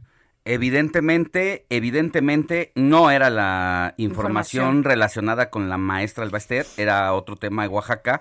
Eh, le ofrezco una disculpa a la familia de Ever López por haber eh, cantado una nota equivocada y que eh, pues ya están las supuestas investigaciones allí en, avanzadas por el asesinato de quien es el quinto periodista que pierde la vida en lo que va de este año. Estamos hablando de mes y medio, ¿eh? Ya son más de 50 casos, Sofi, en lo que va de el arranque de este cuarto año de gobierno en el pues en la presidencia de Andrés Manuel López Obrador. Así es, ha sido un ataque brutal contra la prensa, contra el periodismo, contra los periodistas en este sexenio más que nunca, ¿no? Eh, y eso, bueno, pues sin duda nos involucra a todas y a todos. Usted que está del otro lado del micrófono, por ejemplo, pues eh, es parte también de esta, pues de estas agresiones, porque pues finalmente eh, la- nosotros estamos aquí para informarle, para decirle qué está pasando en nuestro país, en su ciudad, en sus lugares eh, más cercanos. Y bueno, atentar contra un periodista es eh, intentar callar, ¿no? Alguna voz que pueda mira, dar a conocer o sea, eh, in- esta, esta Lo que información. llamó la atención ayer es el mensaje que da la embajada de los Estados Unidos en. México con relación a el asesinato de Ever López, precisamente por eh, porque dice que le está preocupando a la- al gobierno de Joe Biden el asedio y los atentados que hay en contra de los comunicadores en el país, porque debemos de decirle que no solamente es el asesinato que ya es lo más grave. En medio de esta situación, pues está también eh, la- el acoso desde Palacio Nacional contra la prensa por dar a conocer información que le es incómoda a la actual administración y lo que también preocupa mucho es que estas eh, esta manera o este estilo de gobernar de la presidencia de la República ya se repite con cualquier funcionario de cualquier nivel. También ya veíamos al caso de el gobernador de Veracruz, Cuitlagua García, acosando a una periodista que la cuestiona por el tema de los ultrajes con motivo de ese supuesto Sí, delito es la escuela, ¿no? se ha encarcelado diversos personajes que está cuestionado y en esta Sí. escuela también una senadora de Morena también acosaba a dos periodistas que cubren la fuente legislativa porque no les gusta lo que se les pregunta. Porque es permisible y porque además insisto, en la tribuna más importante de este país y desde la persona más importante y poderosa de un país, cuando agrede y cuando descalifica la información solo porque no viene o no está como a él eh, le gusta, bueno, pues eh, de inmediato, bueno, pues ahí tiene ¿no? A sus seguidores y sus réplicas que hacen absolutamente lo mismo en cada uno de los lugares en donde pues se ubiquen lo mismo es el Senado que los gobernadores y que quien sea, porque ya desde que desde arriba te dice no, no, no es mentira, porque además eso de decir es mentira sin datos, sin datos y descalificar nada más porque dicen ellos, de verdad es de terror, ¿no? Porque no es no no es verdad, nada más hay que recordarle a todos, de a quien sea, acuérdense que las mentiras las mentiras no les viene bien a nadie. Y cuando la gente se empieza a dar cuenta de que pues finalmente no eran mentiras, pues hay que ver, ¿no?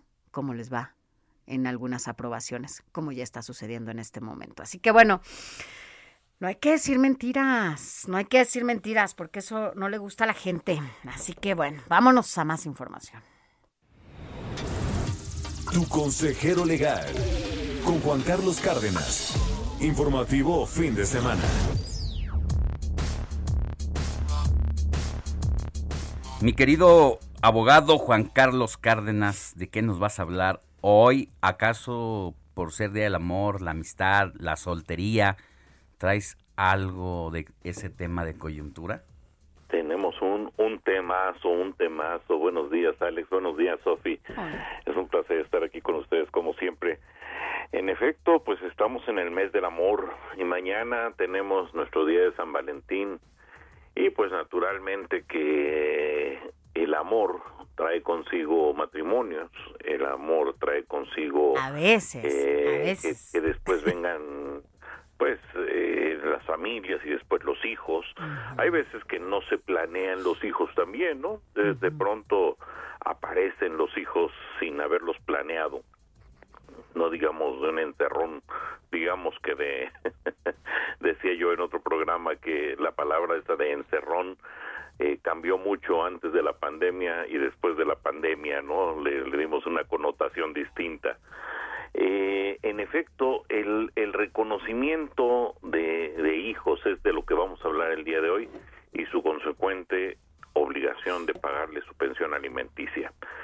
Cuando, cuando un hijo eh, nace, bueno, pues eh, ahí, ahí pueden nacer fuera del matrimonio o dentro del matrimonio.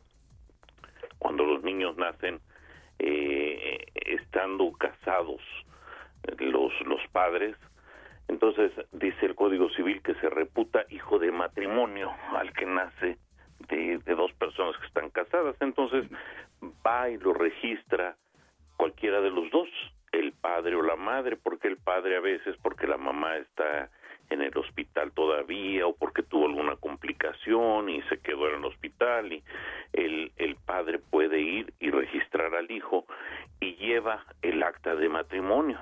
Entonces, bueno, ahí le ponen el acta de nacimiento del niño que es hijo de fulano y de mengana porque están casados. Entonces, de inmediato, ¿no?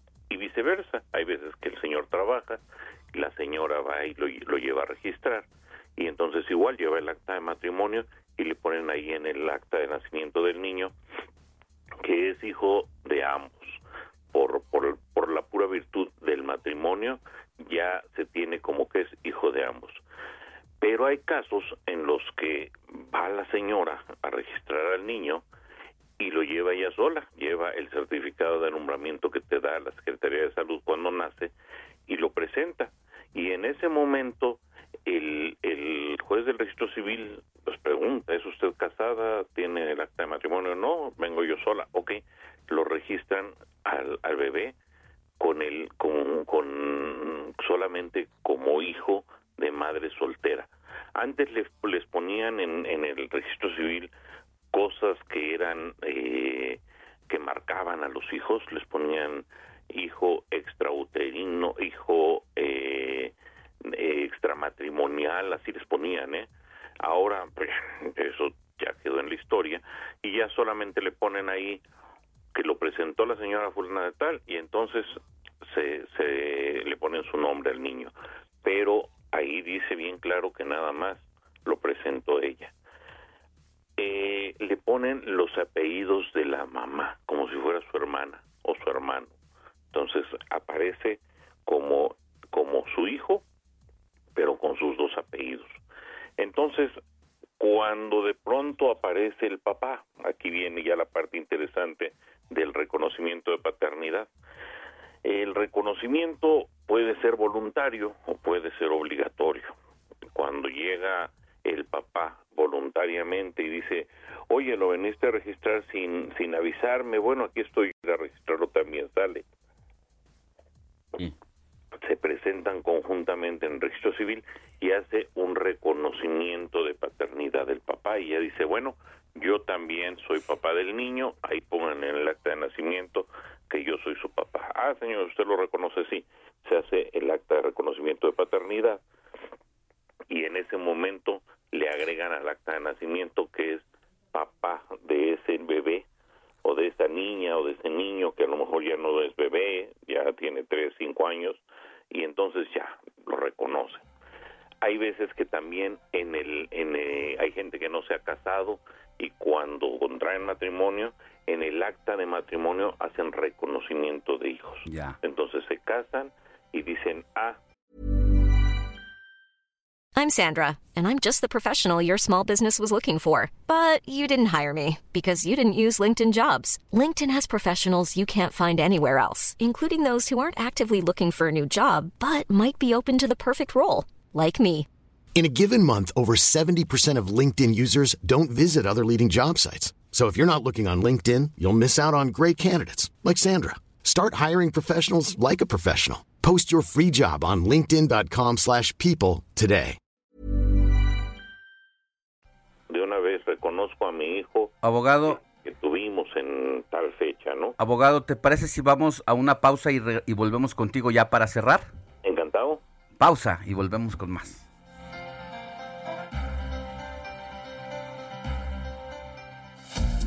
La noticia no descansa. Usted necesita estar bien informado también el fin de semana. Esto es Informativo El Heraldo Fin de Semana. Heraldo Radio. La HCL se comparte, se ve y ahora también se escucha. Informativo Heraldo Fin de Semana. Regresamos.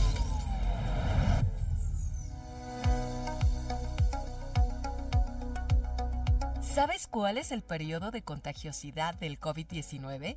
Un paciente con COVID-19 puede contagiar el virus a otras personas desde dos días antes de presentar los síntomas o dos días después de la fecha de su prueba positiva si no tiene síntomas o hasta 10 días después de presentar los síntomas, esto según el Departamento de Salud de Washington.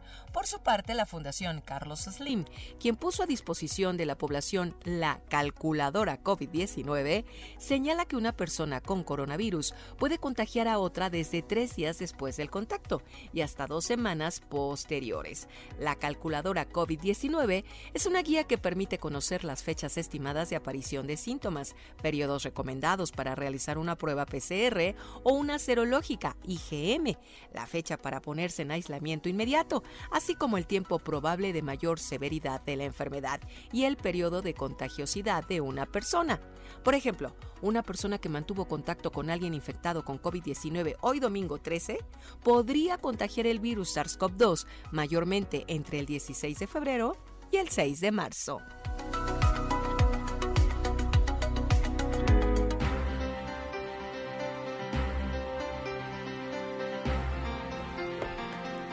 8 de la mañana con 32 minutos, hora del centro de la República. Estamos contigo, mi querido abogado Juan Carlos Cárdenas. Estábamos platicando sobre el reconocimiento de la paternidad y la pensión alimenticia para los hijos, un tema que no deberíamos de estar discutiendo porque deberían de estar obligados los padres a cumplir con sus responsabilidades, pero sucede que no siempre es así. Así es.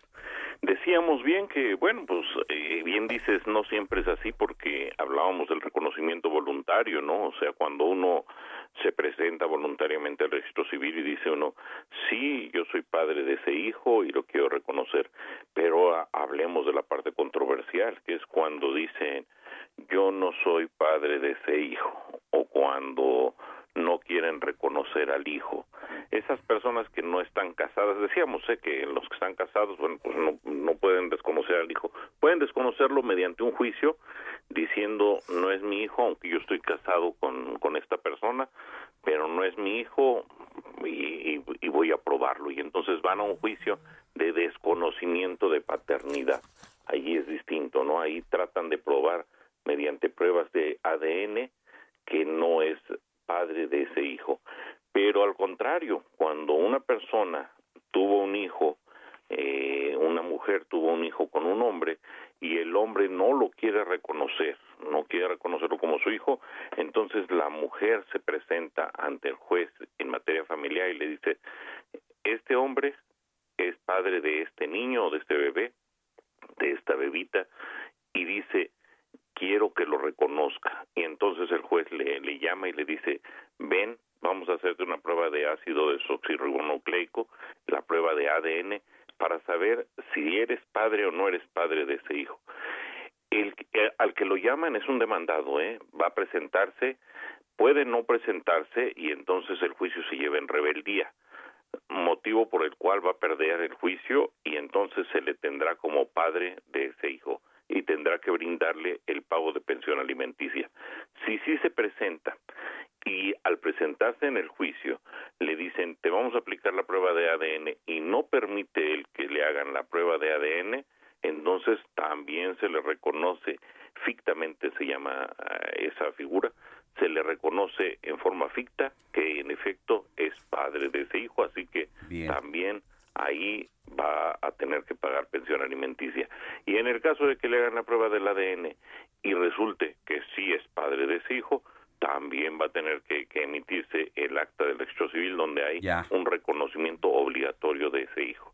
Y en ese momento ya hablaremos de que tienen que brindarle a esos hijos la pensión alimenticia correspondiente, que es del 15 al 20% de los ingresos que percibe esa persona para darle su pensión alimenticia a esos hijos. Así que ahora que es 14 de febrero y que andan en el Día del Amor y la Amistad, hay que tener cuidado si es que no quieren tener hijos. Y si los quieren tener, ténganlos, reconozcanlos y denles lo que les corresponde, que son sus pensiones pues alimenticias. Que hay que recordar, por último, que las pensiones alimenticias implican todo. Hay que darles eh, las colegiaturas, hay que darles eh, los alimentos, las medicinas, eh, incluso las diversiones, el vestido, las cuestiones médicas, las medicinas, todo, todo, todo lo que tiene necesidad un hijo para tener una vida sana y digna es lo que implica la pensión alimenticia, no oh. solamente implica los alimentos. Abogado, por favor, tu teléfono con tu WhatsApp, porque aquí nos están llegando varias preguntas. ¿Te parece si esta, una que nos hacen, la puedes contestar de manera personalizada y a quienes nos escuchan y tienen alguna duda, quieren consultarte algo, les puedes dar, compartir tu WhatsApp, por favor? Encantado que nos llamen o que nos manden un, un mensaje de WhatsApp al 55 4615 5816. Se los voy a repetir. 5546 15 5816 de este tema o de cualquier otro que tengan duda. Eh, te preguntan cuál es el procedimiento, pero eso ya me ayudas ahí a contestárselo personalmente. ¿Cuál es el procedimiento para hacer un acta para cada uno de los gemelos? Me entregaron en el registro civil un ah, acta con los dos nombres juntos. Entonces, es muy interesante porque antes les hacían un acta de nacimiento para los dos gemelos. Eso es algo que no, no, no, todo el mundo sabe. Les hacen un acta de nacimiento y en el acta de nacimiento ponen Juana y, Pedro que nacieron el mismo día y a la misma hora. Es muy interesante, pues les hacían un acta de nacimiento. Ahí te, va, te van a Con todo gusto que me llame y, aquí le damos la información necesaria. Gracias, abogado. Que tengas buen domingo. Un placer a todos. Feliz mes del amor. Gracias. Cuídate, abogado. Informativo El Heraldo Fin de Semana con Sofía García y Alejandro Sánchez. Síganos. 8 de la mañana ya con 37 minutos. Mire, vámonos a otros temas eh, que bueno, pues sí, tienen que ver con este mes del amor y la amistad y bueno, pues también hay varias esferas porque si bien, ¿no? El amor hace que muchas parejas se casen y bueno, pues ahora pareciera que todo va disminuyendo porque pues ya se casan menos y se divorcian más rápido. Esto de acuerdo a cifras incluso del propio INEGI. Mire, del 2000 al 2020 el porcentaje de la población casada ha disminuido 11 puntos es decir, de 49 a 38%. En tanto que la población en unión libre, pues aumentó 9 puntos porcentuales. O sea, la gente ya prefiere vivir en unión libre, que además eso también involucra compromisos. O sea, eso no quiere decir que no, nada más falta el papelito, que al final, mire, que, es lo mismo. nada más te ahorras, te ahorras al abogado, ¿va? Eh, y entre los años 2000 y, 2000 y 2019 la relación divorcios-matrimonios pues casi se quintuplicó al pasar de 7 a 32 divorcios por cada 100 matrimonios. O sea, las cosas la verdad es que pues están, están ahora eh, volteándose, ¿va? Ya no, ya no es lo mismo. Pero mire, además hoy es el Día del Soltero entre otras cosas, ¿no? Entre los divorcios, pues la gente ya prefiere estar sola, prefiere estar aquí. Dicen, ¿cómo dice el dicho? Más vale sola que mal acompañada. Y la verdad es que muchas veces sí, es más, es mejor. Pero para hablar del incremento justamente en el número de solteros aquí en nuestro país, pues agradecemos que esté con nosotros a la maestra María Antonieta Barragán, que además es periodista y académica de la UNAM, autora del libro Soltería, Elección o Circunstancia. Gracias por estar con nosotros, maestra. Muy buenos días. ¿Qué tal? Buenos días. Pues la soltería ahora ya se está convirtiendo en una forma más natural, ¿no? Antes hacía como que pareciera que era un pecado estar sola y cómo te vas a sacar. Y la verdad es que ahora, pues parece ser una mejor opción, ¿no? Sí, se convirtió en una opción, en una alternativa viable de vida. Desde los noventas en Europa ya se, se había documentado la tendencia que se estaba dando en Europa. Todavía en América Latina era muy incipiente. Cuando yo hice esta investigación en el 2000-2002 y que se convirtió en un libro, eh, ya había bastantes pistas que nos decían que tarde que temprano se iba a revertir justamente eso que acabas de comentar, de la disminución de matrimonios, eh, crecimiento de separaciones y divorcios y una gran posibilidad de que la gente empezara a decidir eh, y elegir la soltería o el estar, eh, lo que le llamamos también singular o unipersonal. Es decir, maestra Antonieta, buenos días. Somos la generación X, las personas nacidas entre los setentas más o menos, eh, quienes decidimos cambiar este modo de vida e incluso de nuevas familias de ya no me caso y mejor vivo con un roomie y comparto gastos? Exactamente, las, estas últimas generaciones dieron un giro eh, drástico a la estructura familiar. Creo que es la parte más subversiva y de ruptura que se ha dado eh, pues como civilización incluso.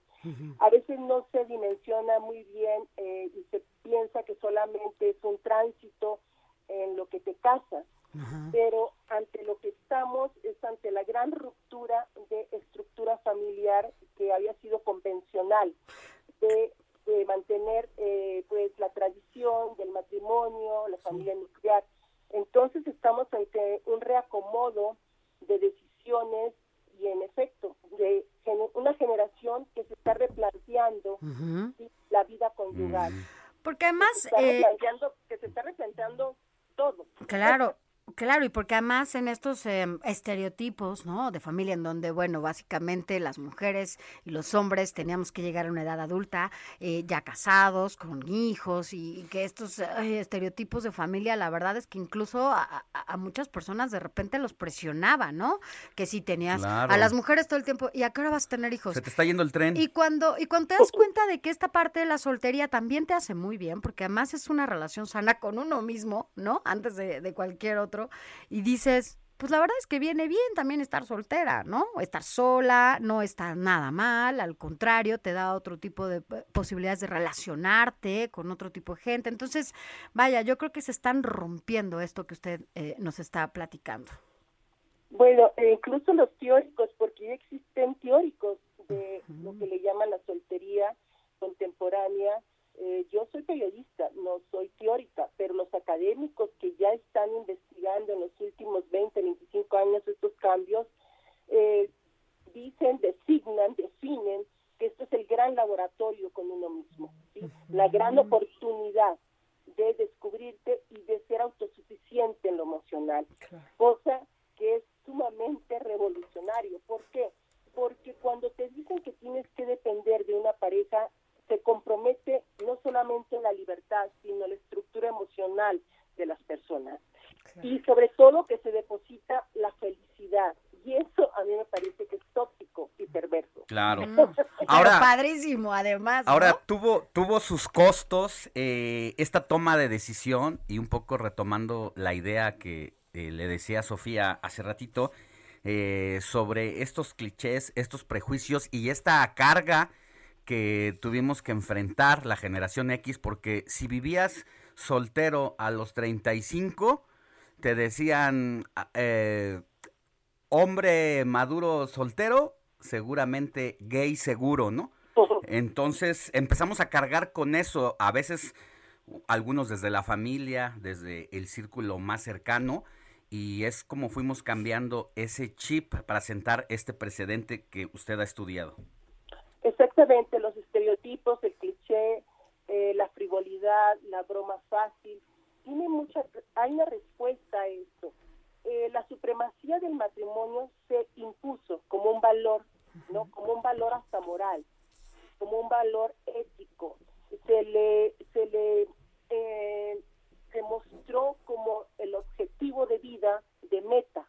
Entonces, el que no cumplía con esa expectativa eh, se sometía a la hoguera, al linchamiento, al escarnio. Ah. y, y con eso también había un pudor de las personas de manifestar que no querían casarse o no querían tener pareja o no querían entrar a esa, a esa estructura. El que no entra a esa estructura es el diferente, es el distinto. Y en una época, en una sociedad que hablamos de inclusión, creo que es hora de que también se revisen estos patrones ¿no? de conducta y de, y de seguir eh, sometiendo, presionando a las personas a que entren a las reglas, ¿no? a los protocolos sociales para ser aceptados. La supremacía del matrimonio y de la vida conyugal sigue siendo efectiva, ¿eh? sigue siendo un valor muy importante para las familias, pero también hay una contraparte, que está toda esta generación abriéndose paso y reivindicando su decisión de estar solo. Y no quiere decir aislarse, no quiere decir eh, no me quiero involucrar, comprometer con la sociedad. Porque esa es otra cosa totalmente distinta. No tiene nada que ver con el tema de la soltería, ¿no? Que muchas veces cuando justo eh, no quieres casarte o no quieres vivir con alguien, en automático dicen, no, es que no le gusta comprometerse. No le gusta el compromiso, es que ahora ya no quieren comprometerse. Le da miedo. No, le da miedo. Y, y no, al contrario, ¿no? Porque se le ha dado un valor moral y ético, ¿sí? La gente, eh, las personas casadas o las personas que tienen pareja, siempre saben lo que necesitan los solteros. siempre saben. Tú lo que necesitas es a alguien. ¿Se fijan? Siempre es la es, la, es el, el, lugar común. Malas no necesitas novio. Lo que estás deprimido o deprimida necesitas a alguien. Exacto. O sea, siempre otra persona, en lugar de trabajar la autosuficiencia emocional, y yo no estoy hablando de no necesitar a los otros. Uh -huh. Estoy hablando de que tenemos que madurar emocionalmente nosotros solitos. A ver, y lo que está diciendo es muy importante porque veo el papel del soltero y usted que le ha puesto la lupa en los últimos 20 años, veo el rol del soltero algo así como las redes sociales, porque cuando estás entendiendo cómo está funcionando eh, alguna red social, ya salió otra y ya la gente ya está mudando de Face para ir al TikTok y manejar esa red social. Entiendo que el soltero es algo muy parecido. La generación X estábamos eh, yendo en contra de esos clichés tradicionales. Los, millennial, los millennials están viviendo su propia vida, pero ahora los centennials ya están dando un salto más atrevido, de mayores libertades. He estado en dos reuniones donde, eh, como, como fiestas, como donde los niños jóvenes de 17, 18 años, beso de tres, beso de tres. Entonces están dos hombres, una chica, terminan besándose los tres y de pronto la chica desaparece y lo que ya están besando son los dos chavos. ¿Hacia dónde, hacia dónde va todo esto, maestra? No, tampoco tengo una bola mágica. Oh, no. Pues tampoco, o sea, esas son otras cosas, ¿no? Eso ya es... No, eh, mira Alejandro, estamos eh, ante una algo inédito. Estamos ante estructuras que se están conformando, se están probando, por eso son laboratorios. Estamos ante una libertad sexual y hay que estudiarla con muchísimo detenimiento porque tiene matices. Tiene eh, abismos, la libertad sexual, pero también tiene gratificaciones. ¿sí? Entonces, eh, estamos viendo cosas que podrían sorprendernos, pero creo que se está haciendo un reacomodo de todo. ¿sí?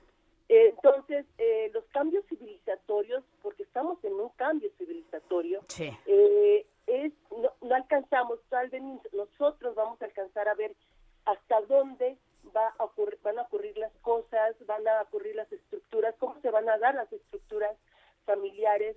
Eh, se habla ya de la República de los Rumis, ¿no?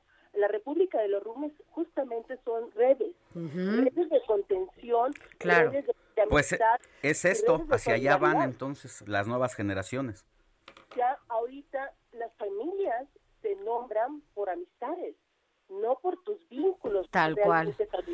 Hoy, ma- eh, bueno, maestra, podríamos estar aquí platicando toda, toda la mañana, porque la verdad es que es interesante justamente ver cómo se está no Re- reconstruyendo incluso las propias relaciones, pero yo mejor voy a tomar un curso, un curso que se llama Ser Singular en una sociedad plural, porque eh, pues todavía falta mucho, ¿no? Cuéntanos de ese, de ese taller, porque de verdad llama mucho la atención. Es un taller, es un curso inédito. Me gusta que Universum de la UNAM haya tomado el reto de poner en la agenda de sus eh, cursos y talleres el tema de la soltería, que le llamamos justamente ser singular en una sociedad plural. Eh, me gusta el reto de la UNAM porque esto habla del criterio de, la, del- de ser vanguardia, cuando es un tema que es, eh, tiene sus aristas, ¿no? Entonces, este curso va a iniciar el 28 de febrero, lo voy a dar. Son 20 años de investigación que voy a poner en, en- en- a- a- voy a compartir, voy a dar eh, tips para ya no ser soltero, ¿no es cierto? No, para entender la soltería, que además es maravillosa. Pero ¿dónde, dónde y cómo puede la gente enterarse de este, de este taller para que, bueno, pues Se los que nos están escuchando se puedan inscribir? Eh, inicia el 28 de febrero, va a ser en línea, van a ser cuatro sesiones, se puede informar con más detalle y el temario en Eh, ahí están todos los datos y también en mi Facebook, María Antonieta Barragán, ahí estoy dando todos los... Y me voy a meter en este momento para que todos los que quieran tomar este taller lo hagan. Maestra María Antonieta Barragán, periodista y académica de la UNAM, autora de Soltería, Elección o Circunstancia. Gracias por haber estado con nosotros y platiquemos más seguido. Sobre todo que estos temas no solamente se ocupen para cu- cuando llega el, el día del soltero. Sí, no, no, no, son eh, exactamente. Muchas gracias, Muchas gracias. maestra. Buen, Buen fin. día, gracias. Gracias. Vámonos ahora a Oaxaca porque ya tenemos ahí a Karina García con los detalles precisamente de cómo le aguaron la boda a la maestra Elba Ester Gordillo, quien precisamente dejó de ser soltera a los 77 años de edad. Adelante Karina, buenos días. Así es, Sofi y Alex, pues comentarles que pese al boicot que pretendían realizar los trabajadores de la educación adheridos a la CENTE, pues la maestra Elba Ester Gordillo finalmente celebró su boda con eh, pues el abogado Luis Antonio Lagunas Gutiérrez.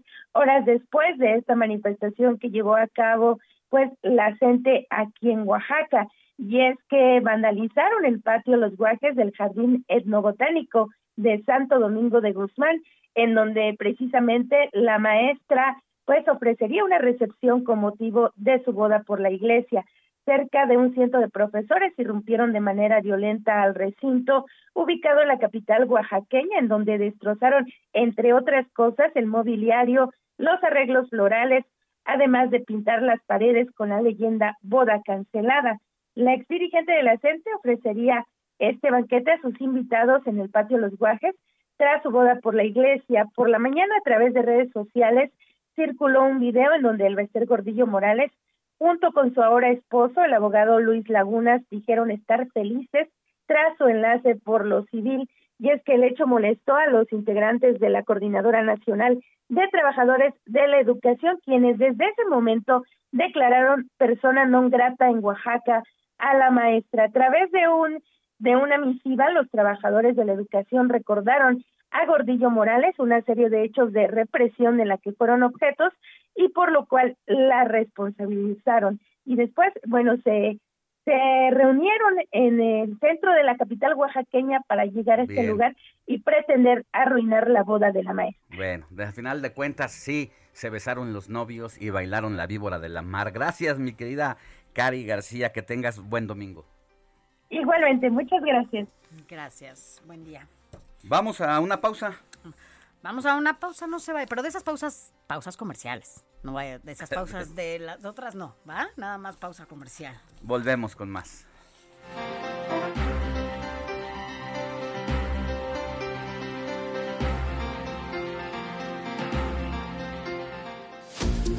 La noticia no descansa. Usted necesita estar bien informado también el fin de semana. Esto es Informativo El Heraldo Fin de Semana. Heraldo Radio 98.5 FM, una estación de Heraldo Media Group, transmitiendo desde Avenida Insurgente Sur 1271, Torre Carrachi, con 100.000 watts de potencia radiada. Informativo, Heraldo Fin de Semana. Regresamos.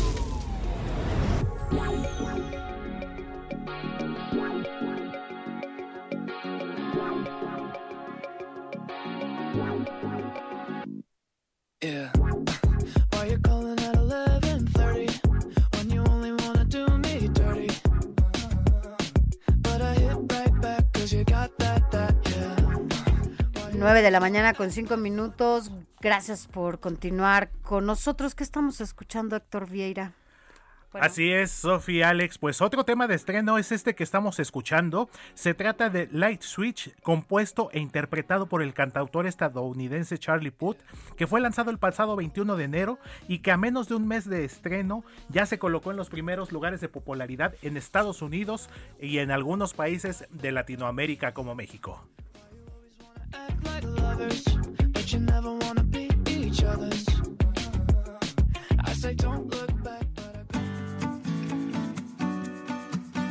Escríbanos o mándenos un mensaje de voz al WhatsApp del informativo fin de semana 5591 63 5119.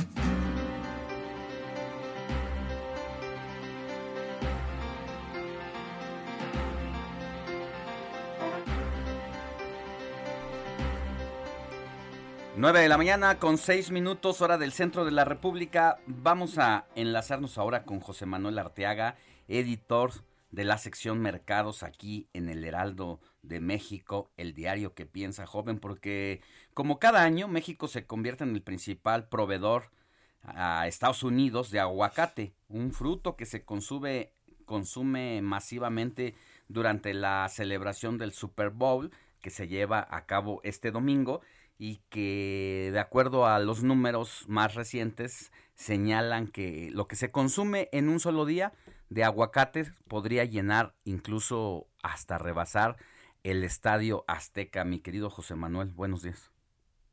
Hola Alex, ¿cómo estás? Sofía, muy buenos días. Buen día. Como lo comentan, esa tarde durante el Super Bowl 51 que van a disputar los bengalíes de Cincinnati y los carneros de Los Ángeles, una de las estrellas, pues va a ser el aguacate mexicano. Una vez más. Una vez más, una vez más exactamente, este, siempre armando la presencia ahí en, en- en los Estados Unidos. Fíjense que platicamos con Gustavo Tenorio, él es director de análisis estratégico del Servicio de Información Agroalimentaria y Pesquera de la Secretaría de Agricultura, y él nos comentó que solamente en enero, previo al Superdomingo, a Superdomingo, se envían a Estados Unidos en promedio 110 mil toneladas. Es decir, 10% de los envíos anuales a Estados Unidos solamente son en enero. Para, para este año se prevé, nos dice que las exportaciones crezcan 5.2% contra 2021. Se, espera, se espera una derrama económica de 273 millones de dólares. Y bueno, la Secretaría de Cultura nos dice que son entre 119 mil y 120 mil toneladas lo que realmente podría estar llegando o lo que llegó a Estados Unidos para que se disfrute este Super Bowl con un buen guacamole. Ahora déjenme les comento, Sofía y Alex, que si se agrega, desde, eh, aquí hay que decir al auditorio que desde la segunda semana de diciembre, México intensifica lo que son las exportaciones del oro negro hacia Estados Unidos. Y de acuerdo con la Asociación de Productores y Empacadores de Aguacate de México, desde esa fecha hasta enero, ellos están calculando que van a ser cerca de 135 mil toneladas exportadas. Nada más por ahí va el, el- el tremendo eh, envío de México en Estados Unidos. eh, el consumo que hacen los norteamericanos, 97% el, del aguacate que consumen proviene de México.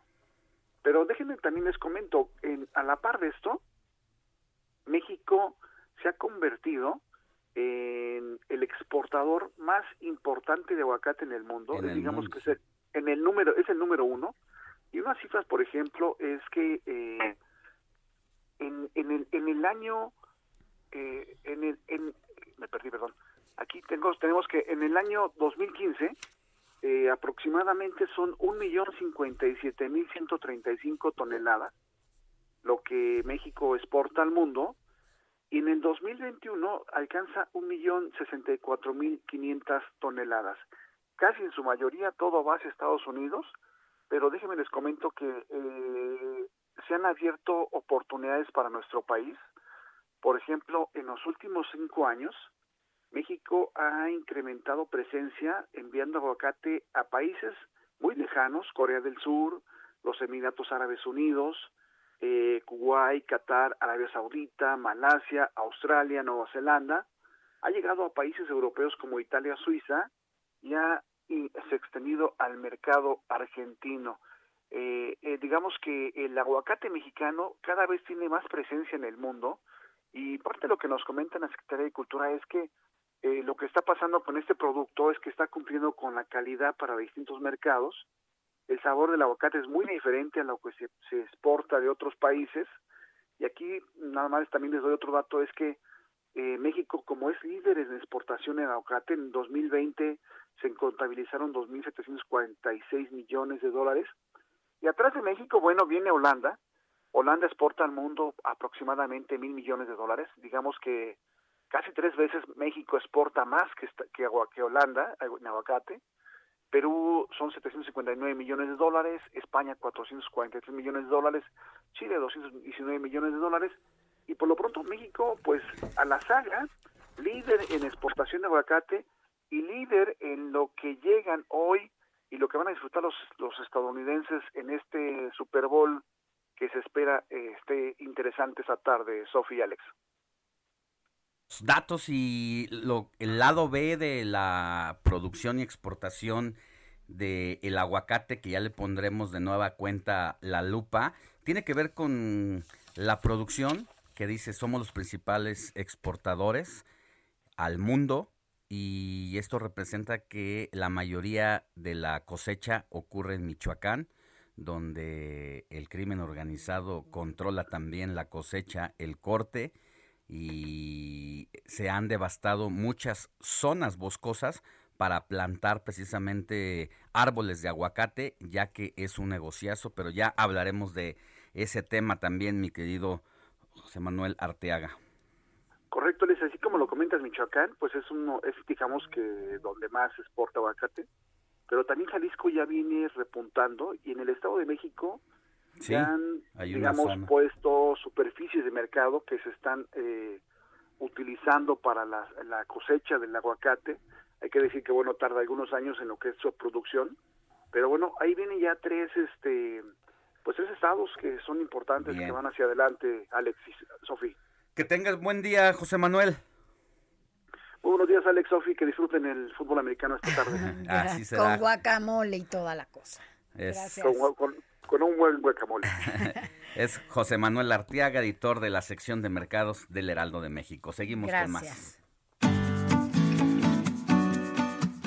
Escríbanos o mándenos un mensaje de voz al WhatsApp del informativo fin de semana 5591 63 51 19. 9 de la mañana ya con 13 minutos, hora del centro del país. Mire, el pasado 11 de febrero se conmemoró el Día Internacional de las Mujeres y las Niñas en la Ciencia. Y bueno, sin duda es no solamente el reconocer, es fundamental la participación de las mujeres y las niñas en la ciencia, no solo como un beneficio o para que seamos beneficiarias, sino también porque sin duda esto será, esta participación eh, acelera eh, el proceso hacia muchísimas, muchísimas cosas como agentes incluso de cambio. Y para hablar de ese tema, agradezco que esté con nosotros a Julieta Fierro, quien es investigadora del Instituto de Astronomía de la UNAM. ¿Cómo está? Muy buenos días, Julieta. Ay, pues feliz y feliz con esta conmemoración, porque pues pone en evidencia que hay muchos problemas que tenemos las mujeres y si hubiera más mujeres científicas, pues ayudaríamos a resolver nuestros Y más problemas. ahora, ¿no? Sí, sí, no es que los hombres sean mala onda, pero tenemos broncas de las mujeres que a ellos no se les ocurre que podrían facilitarnos la vida si se resolviera. Además, la perspectiva y la visión en el mundo que se le ha dado a la ciencia, pues prácticamente es dominada, como en muchos ámbitos de la vida y de lo que no tendríamos que estar discutiendo ahorita, pero lamentablemente ocurre así, la visión completamente más varonil, ¿no? Pues sí, en parte es cultural, porque bueno, pues desde la Biblia, ¿no? Las mujeres, Todo. Es la culpable de todo, pero eh, también en parte es porque las mujeres queremos tener nuestros hijos cuando somos jóvenes. Y para ser científico pues hay que hacer una licenciatura, una maestría, un posgrado, una estancia postdoctoral, conseguir trabajo. Y para muchas chicas esto lo desalienta, pero podrían tomarse acciones para que las chicas puedan hacer investigación o, o- estudiar a la par de tener niños. Claro, porque Y además esto que nos está diciendo Julieta Fierro es uno o sí, uno de los obstáculos, ¿no? Claro. De las mujeres en esta historia eh, de su participación en la ciencia. Por supuesto, y en México tenemos ayuda, tenemos las familias, guarderías, las nanas, que son una maravilla. Digo, habría que, que realmente lograr que las, las mujeres que trabajan en los hogares como empleadas, pues tuvieran seguro social, seguro médico, este, perdón, eh, seguro de vejez, en fin, se podía realmente, esto se ha tratado de legalizar, pero no se ha logrado, pues hacer lo que sea el trámite más fácil para que las chicas pudieran tener ayuda en el hogar y un subsidio estatal, ¿no? Porque alguien tiene que tener a las a los niños y, y si y si se pagan guarderías o empleadas domésticas bien pagadas, pues podían hacerlo. En otros países es más difícil. No hay eh, familia que ayude a las mujeres, no hay empleadas domésticas está red de apoyo, ¿no? pero en muchas instituciones poderosas, los grandes hospitales norteamericanos, las grandes universidades, pues tienen guarderías ahí en los centros de investigación para que las chicas que estén haciendo posgrados y las investigadoras e investigadores, o sea, no excluye ningún género, puedan tener a los niños ahí cerca y puedan estar tranquilos, porque un bebé chiquito pues se estresa, quiere uno que esté bien, que esté bien cuidado y está uno cerca de el bebé pues se siente uno más tranquilo y puede avanzar en, en, en conocer más y en resolver problemas. Sí. Cuéntenos cómo, cuál es su reflexión en torno a este momento, el apoyo que se le da a los científicos en- sin, sin depender el género eh, en esta en este momento. Ay, pues me parece sumamente triste que la administración actual no sea sensible a cómo la ciencia puede ayudar tanto a resolver problemas de tantas maneras posibles. Podría ayudar a combatir la pobreza extrema si volteamos a ver las investigaciones que se han hecho en el mundo, que han estudiado los proyectos de, de abatir la pobreza en todas partes, han estudiado los proyectos mexicanos, los hindúes, los africanos, y han encontrado que si que realmente si quiere ayudar a una mujer en pobreza extrema, no es suficiente darle dinero de sobrevivencia que se hace en México y es admirable y yo lo felicito.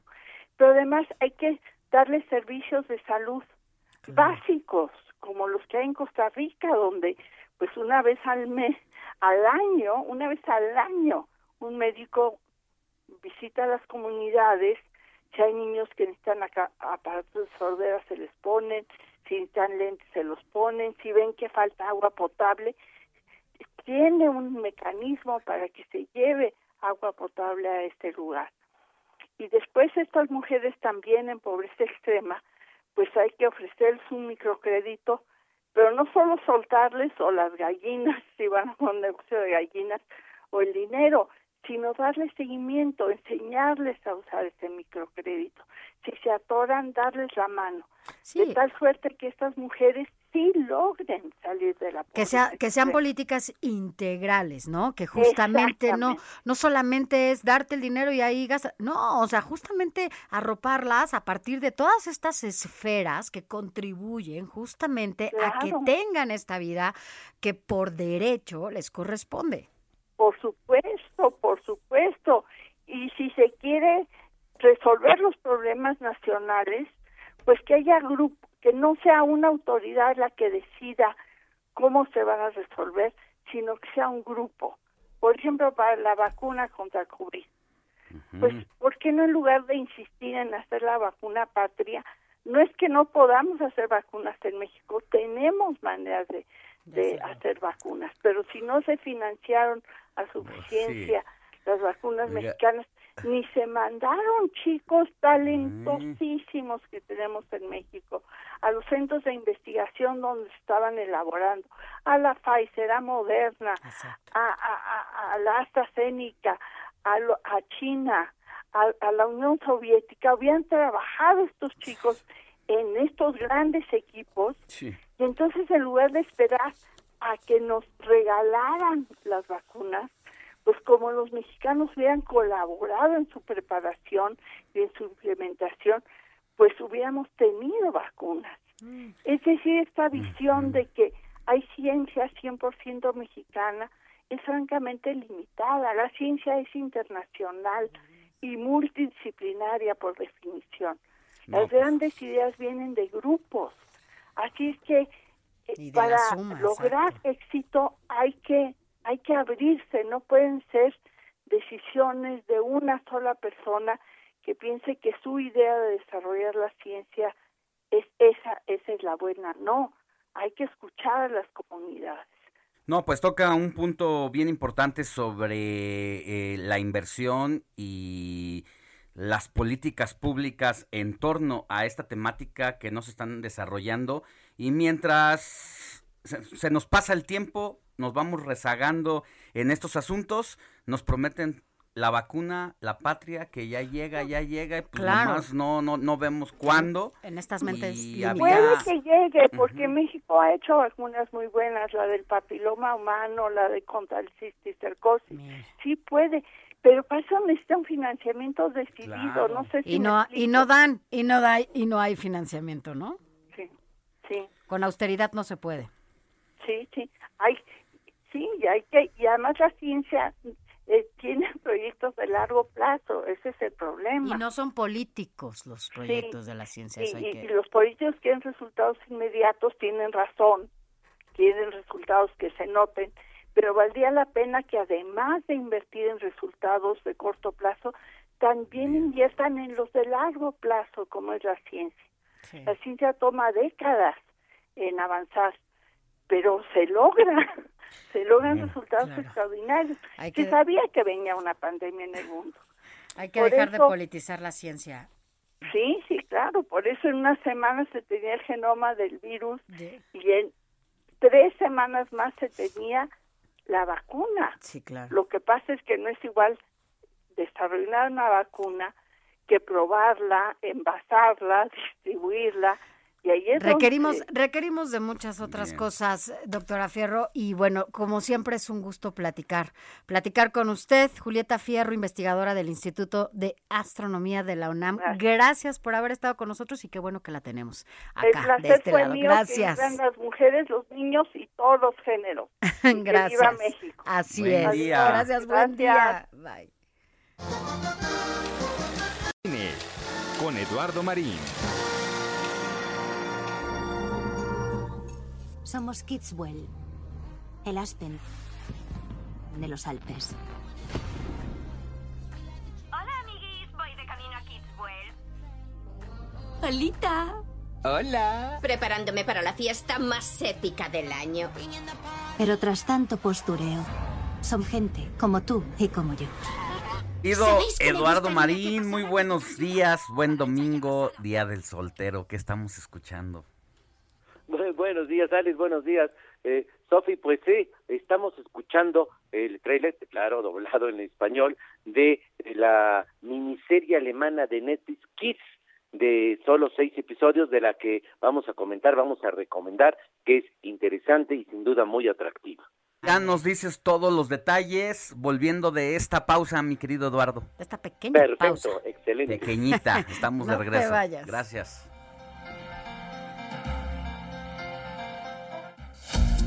La noticia no descansa. Usted necesita estar bien informado también el fin de semana. Esto es Informativo El Heraldo Fin de Semana. Heraldo Radio. La HCL se comparte, se ve y ahora también se escucha. Informativo Heraldo Fin de Semana. Regresamos.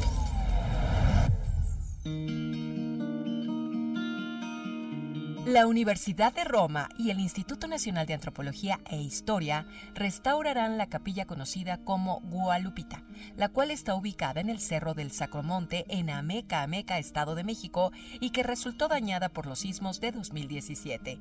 El embajador de Italia en México, Luigi de Chiara, señaló que en un par de meses comenzará esta obra que tendrá un presupuesto inicial de 3 millones de pesos. Cabe destacar que esta capilla se construyó a finales del siglo En 1585, y tanto en libros como en la tradición oral se menciona que antes fue un centro ceremonial y posteriormente fue consagrada a la Santa Cruz, después a Santa María de Guadalupe, en donde los feligreses la comenzaron a llamar Guadalupita. Esta iglesia de más de 400 años sufrió algunos daños en el sismo de 1985. Sin embargo, en el terremoto del 19 de septiembre de 2017 se derrumbó en un 85%. Esto es la fachada de la iglesia que tenía ornamentos prehispánicos.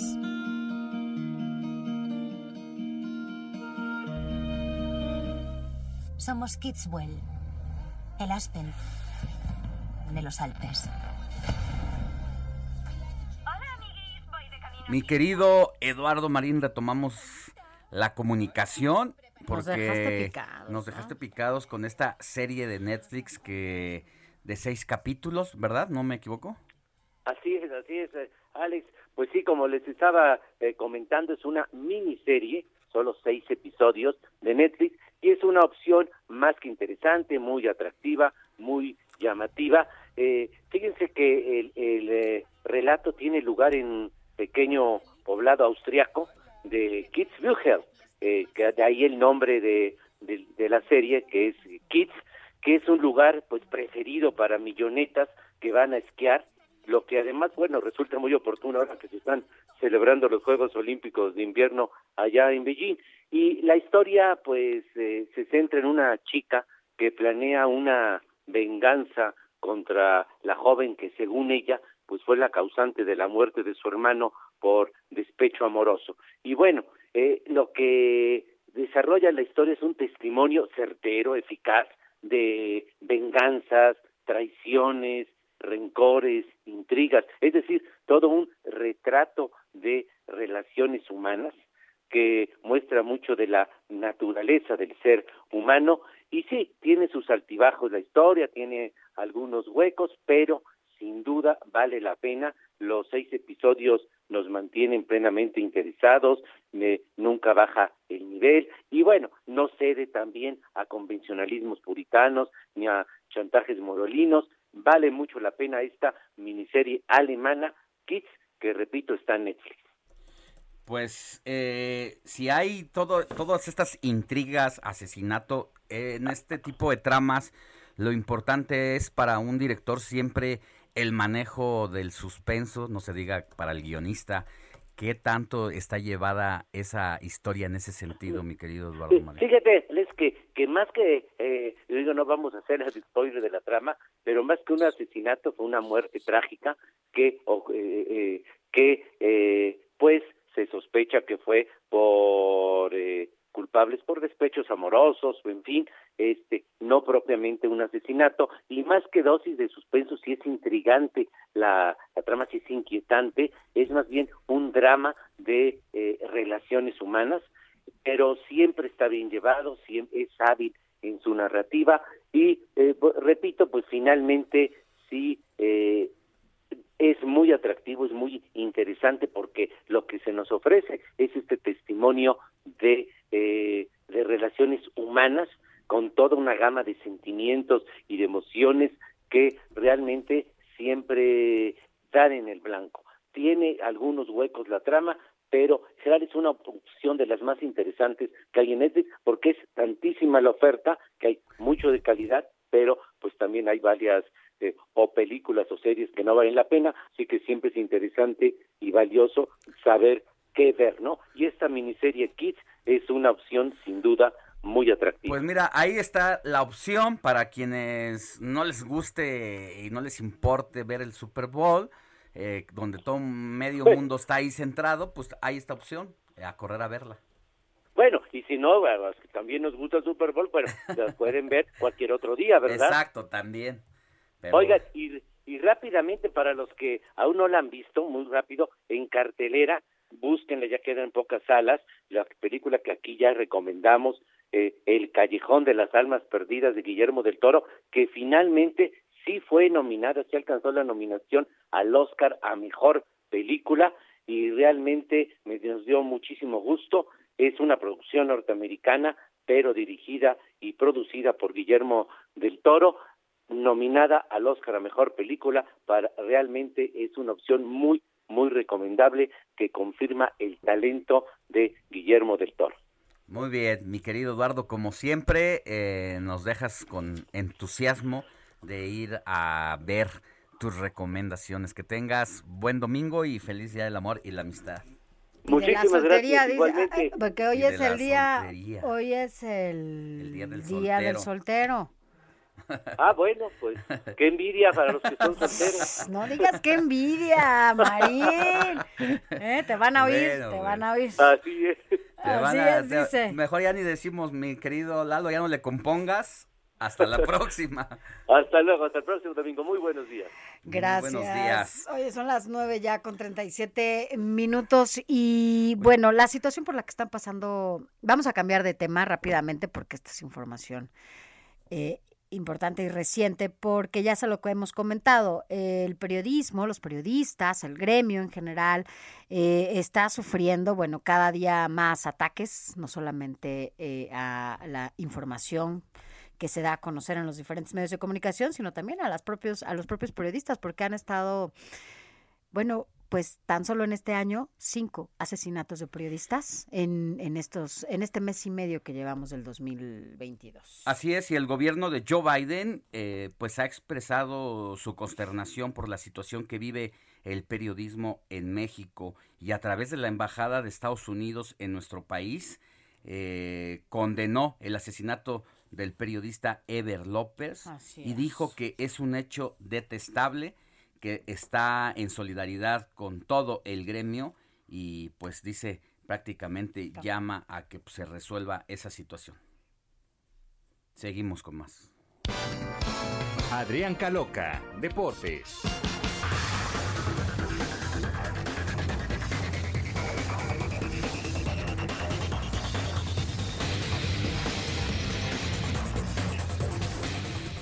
Pues además del Día del Amor y la Amistad, que seguramente ya muchos están prefestejando, de la soltería también, que muchos ya también eh, se están preparando, ¿verdad? Para esta celebración, ¿por qué no? Porque hay que celebrarlo.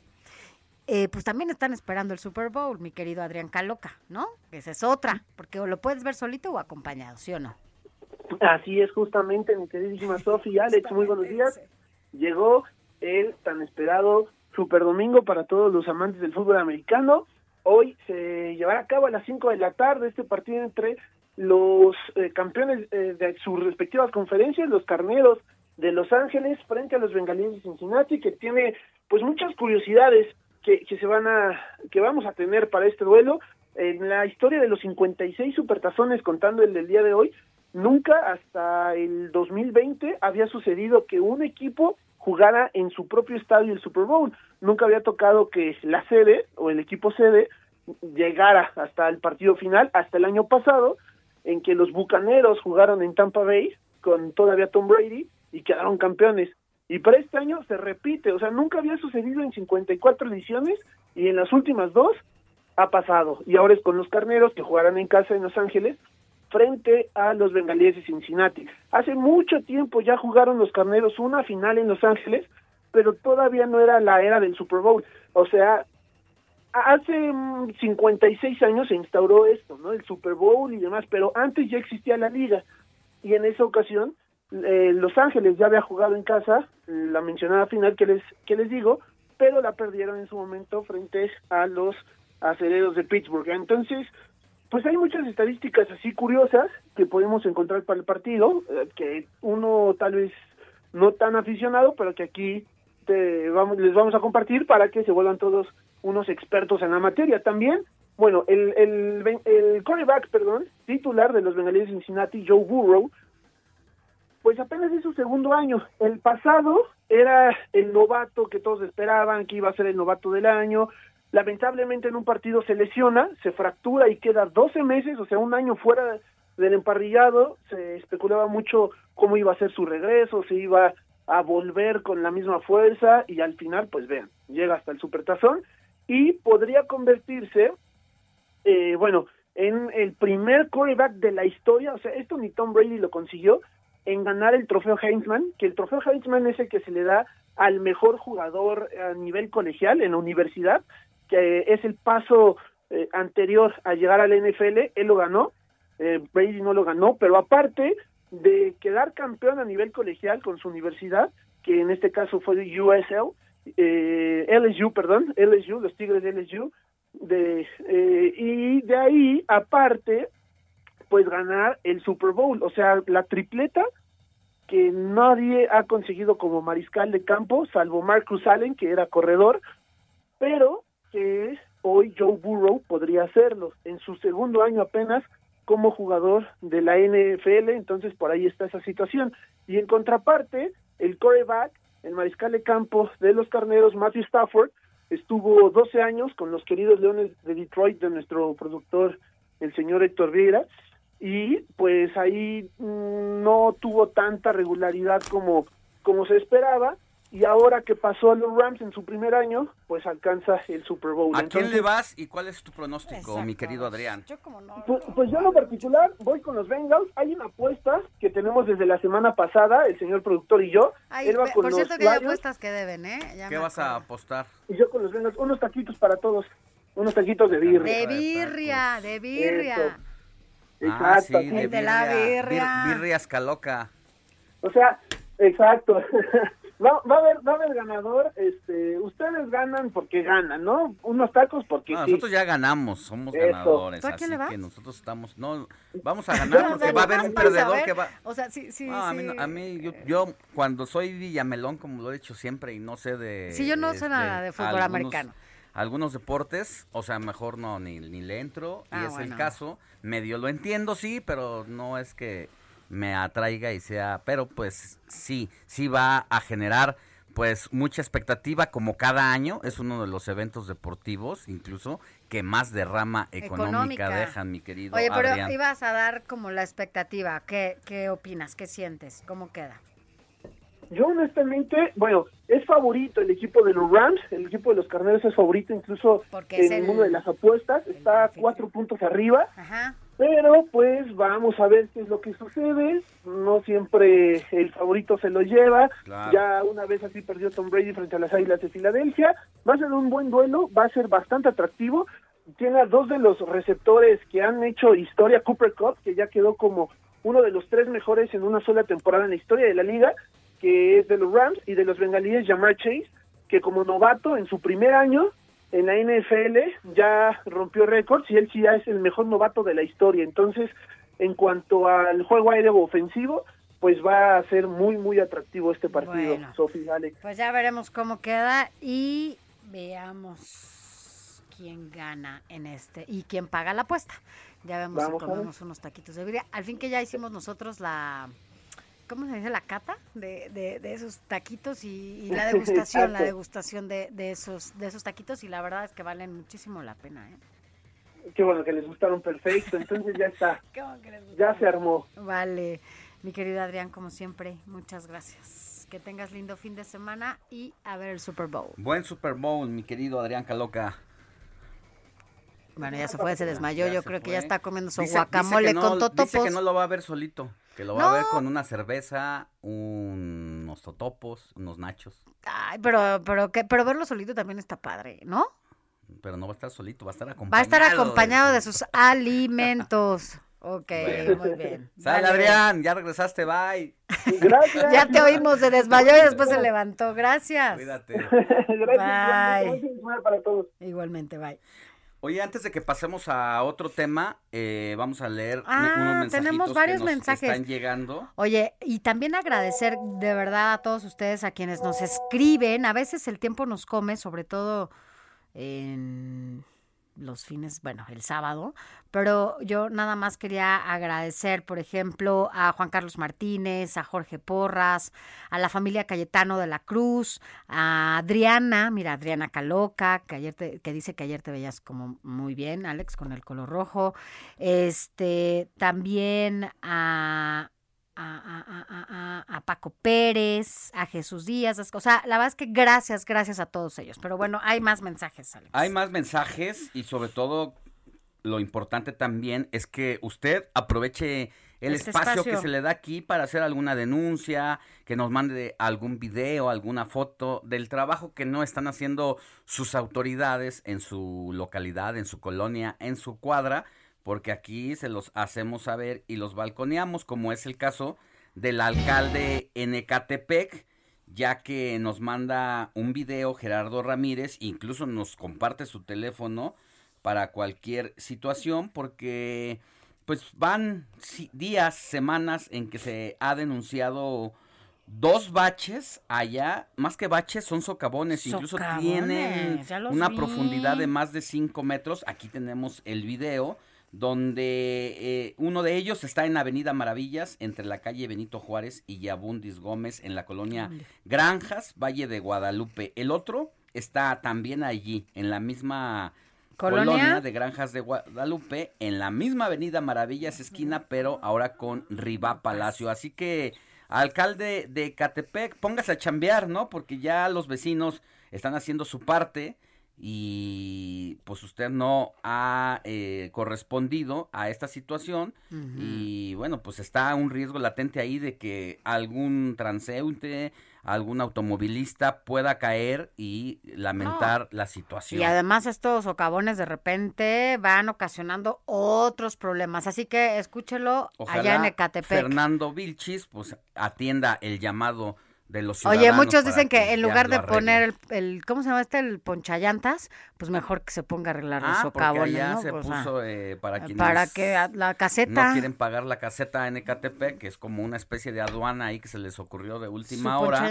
y le invirtieron ahí, pues mejor póngase a, A pa- tapar los a tapar. agujeros que tiene allí en el costado de la alcaldía. Oye, y también nos escribe Alfonso Sea de la Ciudad de México. Gracias por tenernos informado. Nos dice, más bien gracias a todos ustedes por estar del otro lado de estos micrófonos. Ustedes recuerden, son los que hacen posible este espacio. Así que bueno, pues escríbanos, escríbanos porque así como, como están haciendo esta denuncia allá en el municipio de de Catepec. Eh, acuérdese que también estamos en todo, en toda la República, así que donde usted viva, en el rincón de este país que usted viva, nosotros estamos aquí para escucharlo y sobre todo hacerle llegar estas denuncias que nos comparte a quienes son los responsables de atenderla. Seguimos. Escena, el mundo del espectáculo en el noticiero Heraldo.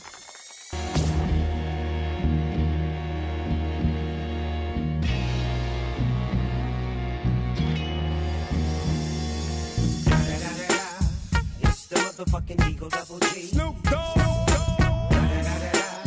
You know I'm mobbing with the D.R.E.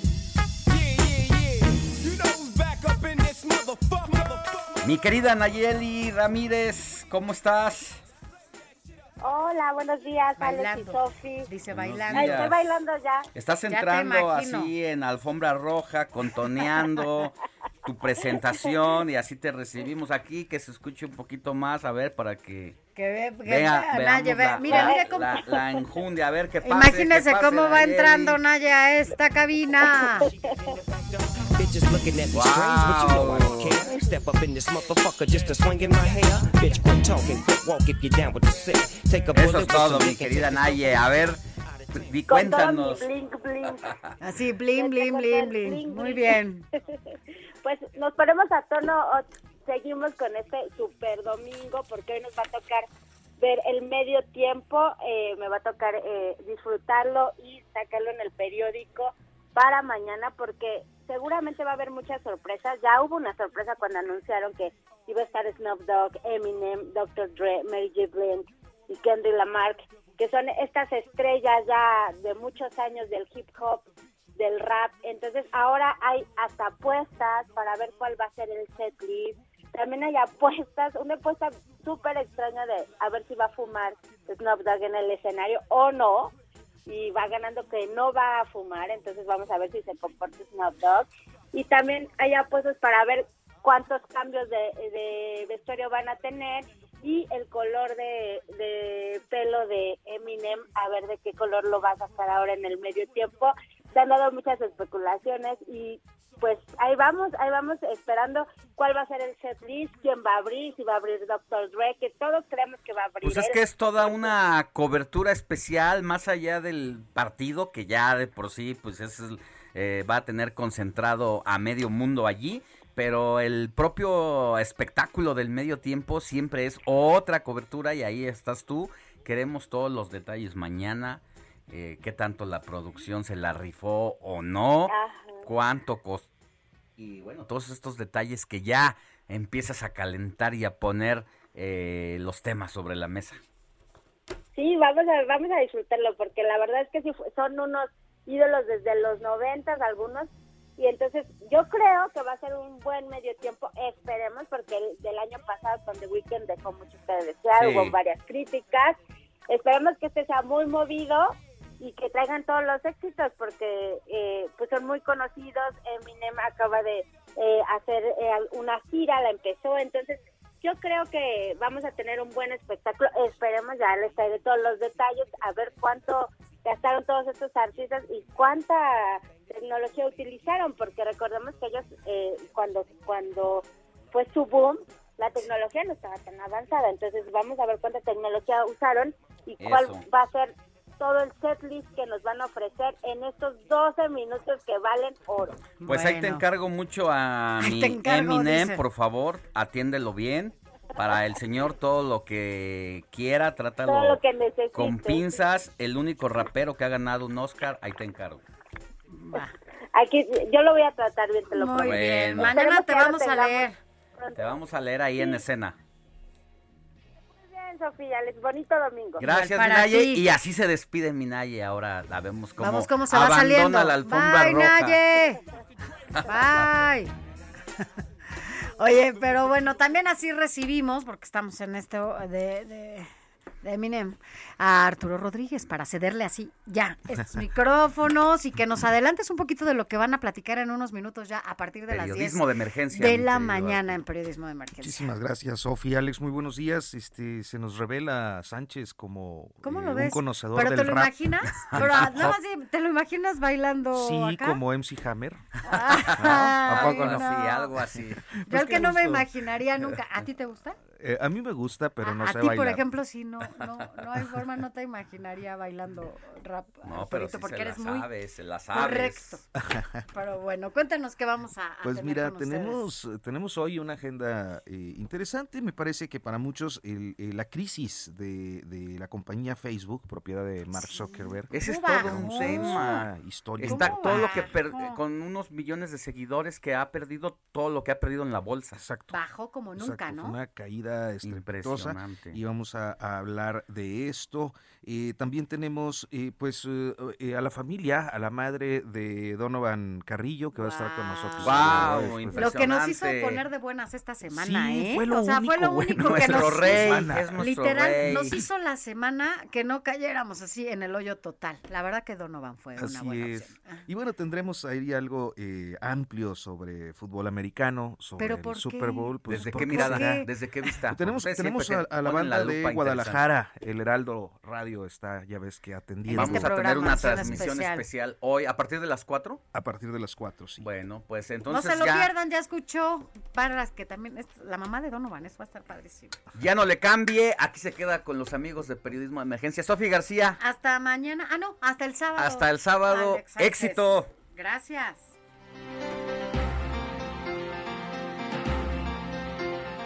Heraldo Media Group presentó Informativo El Heraldo Fin de Semana con Sofía García y Alejandro Sánchez a través de El Heraldo Radio con la H que sí suena y ahora también se escucha. Hey, it's Paige DeSorbo from Giggly Squad. High quality fashion without the price tag. Say hello to Quince. I'm snagging high-end essentials like cozy cashmere sweaters, sleek leather jackets, fine jewelry, and so much more. With Quince being 50 to 80% less than similar brands. And they partner with factories that prioritize safe, ethical, and responsible manufacturing. I love that. Luxury quality within reach. Go to quince.com slash style to get free shipping and 365 day returns on your next order. Quince.com slash style.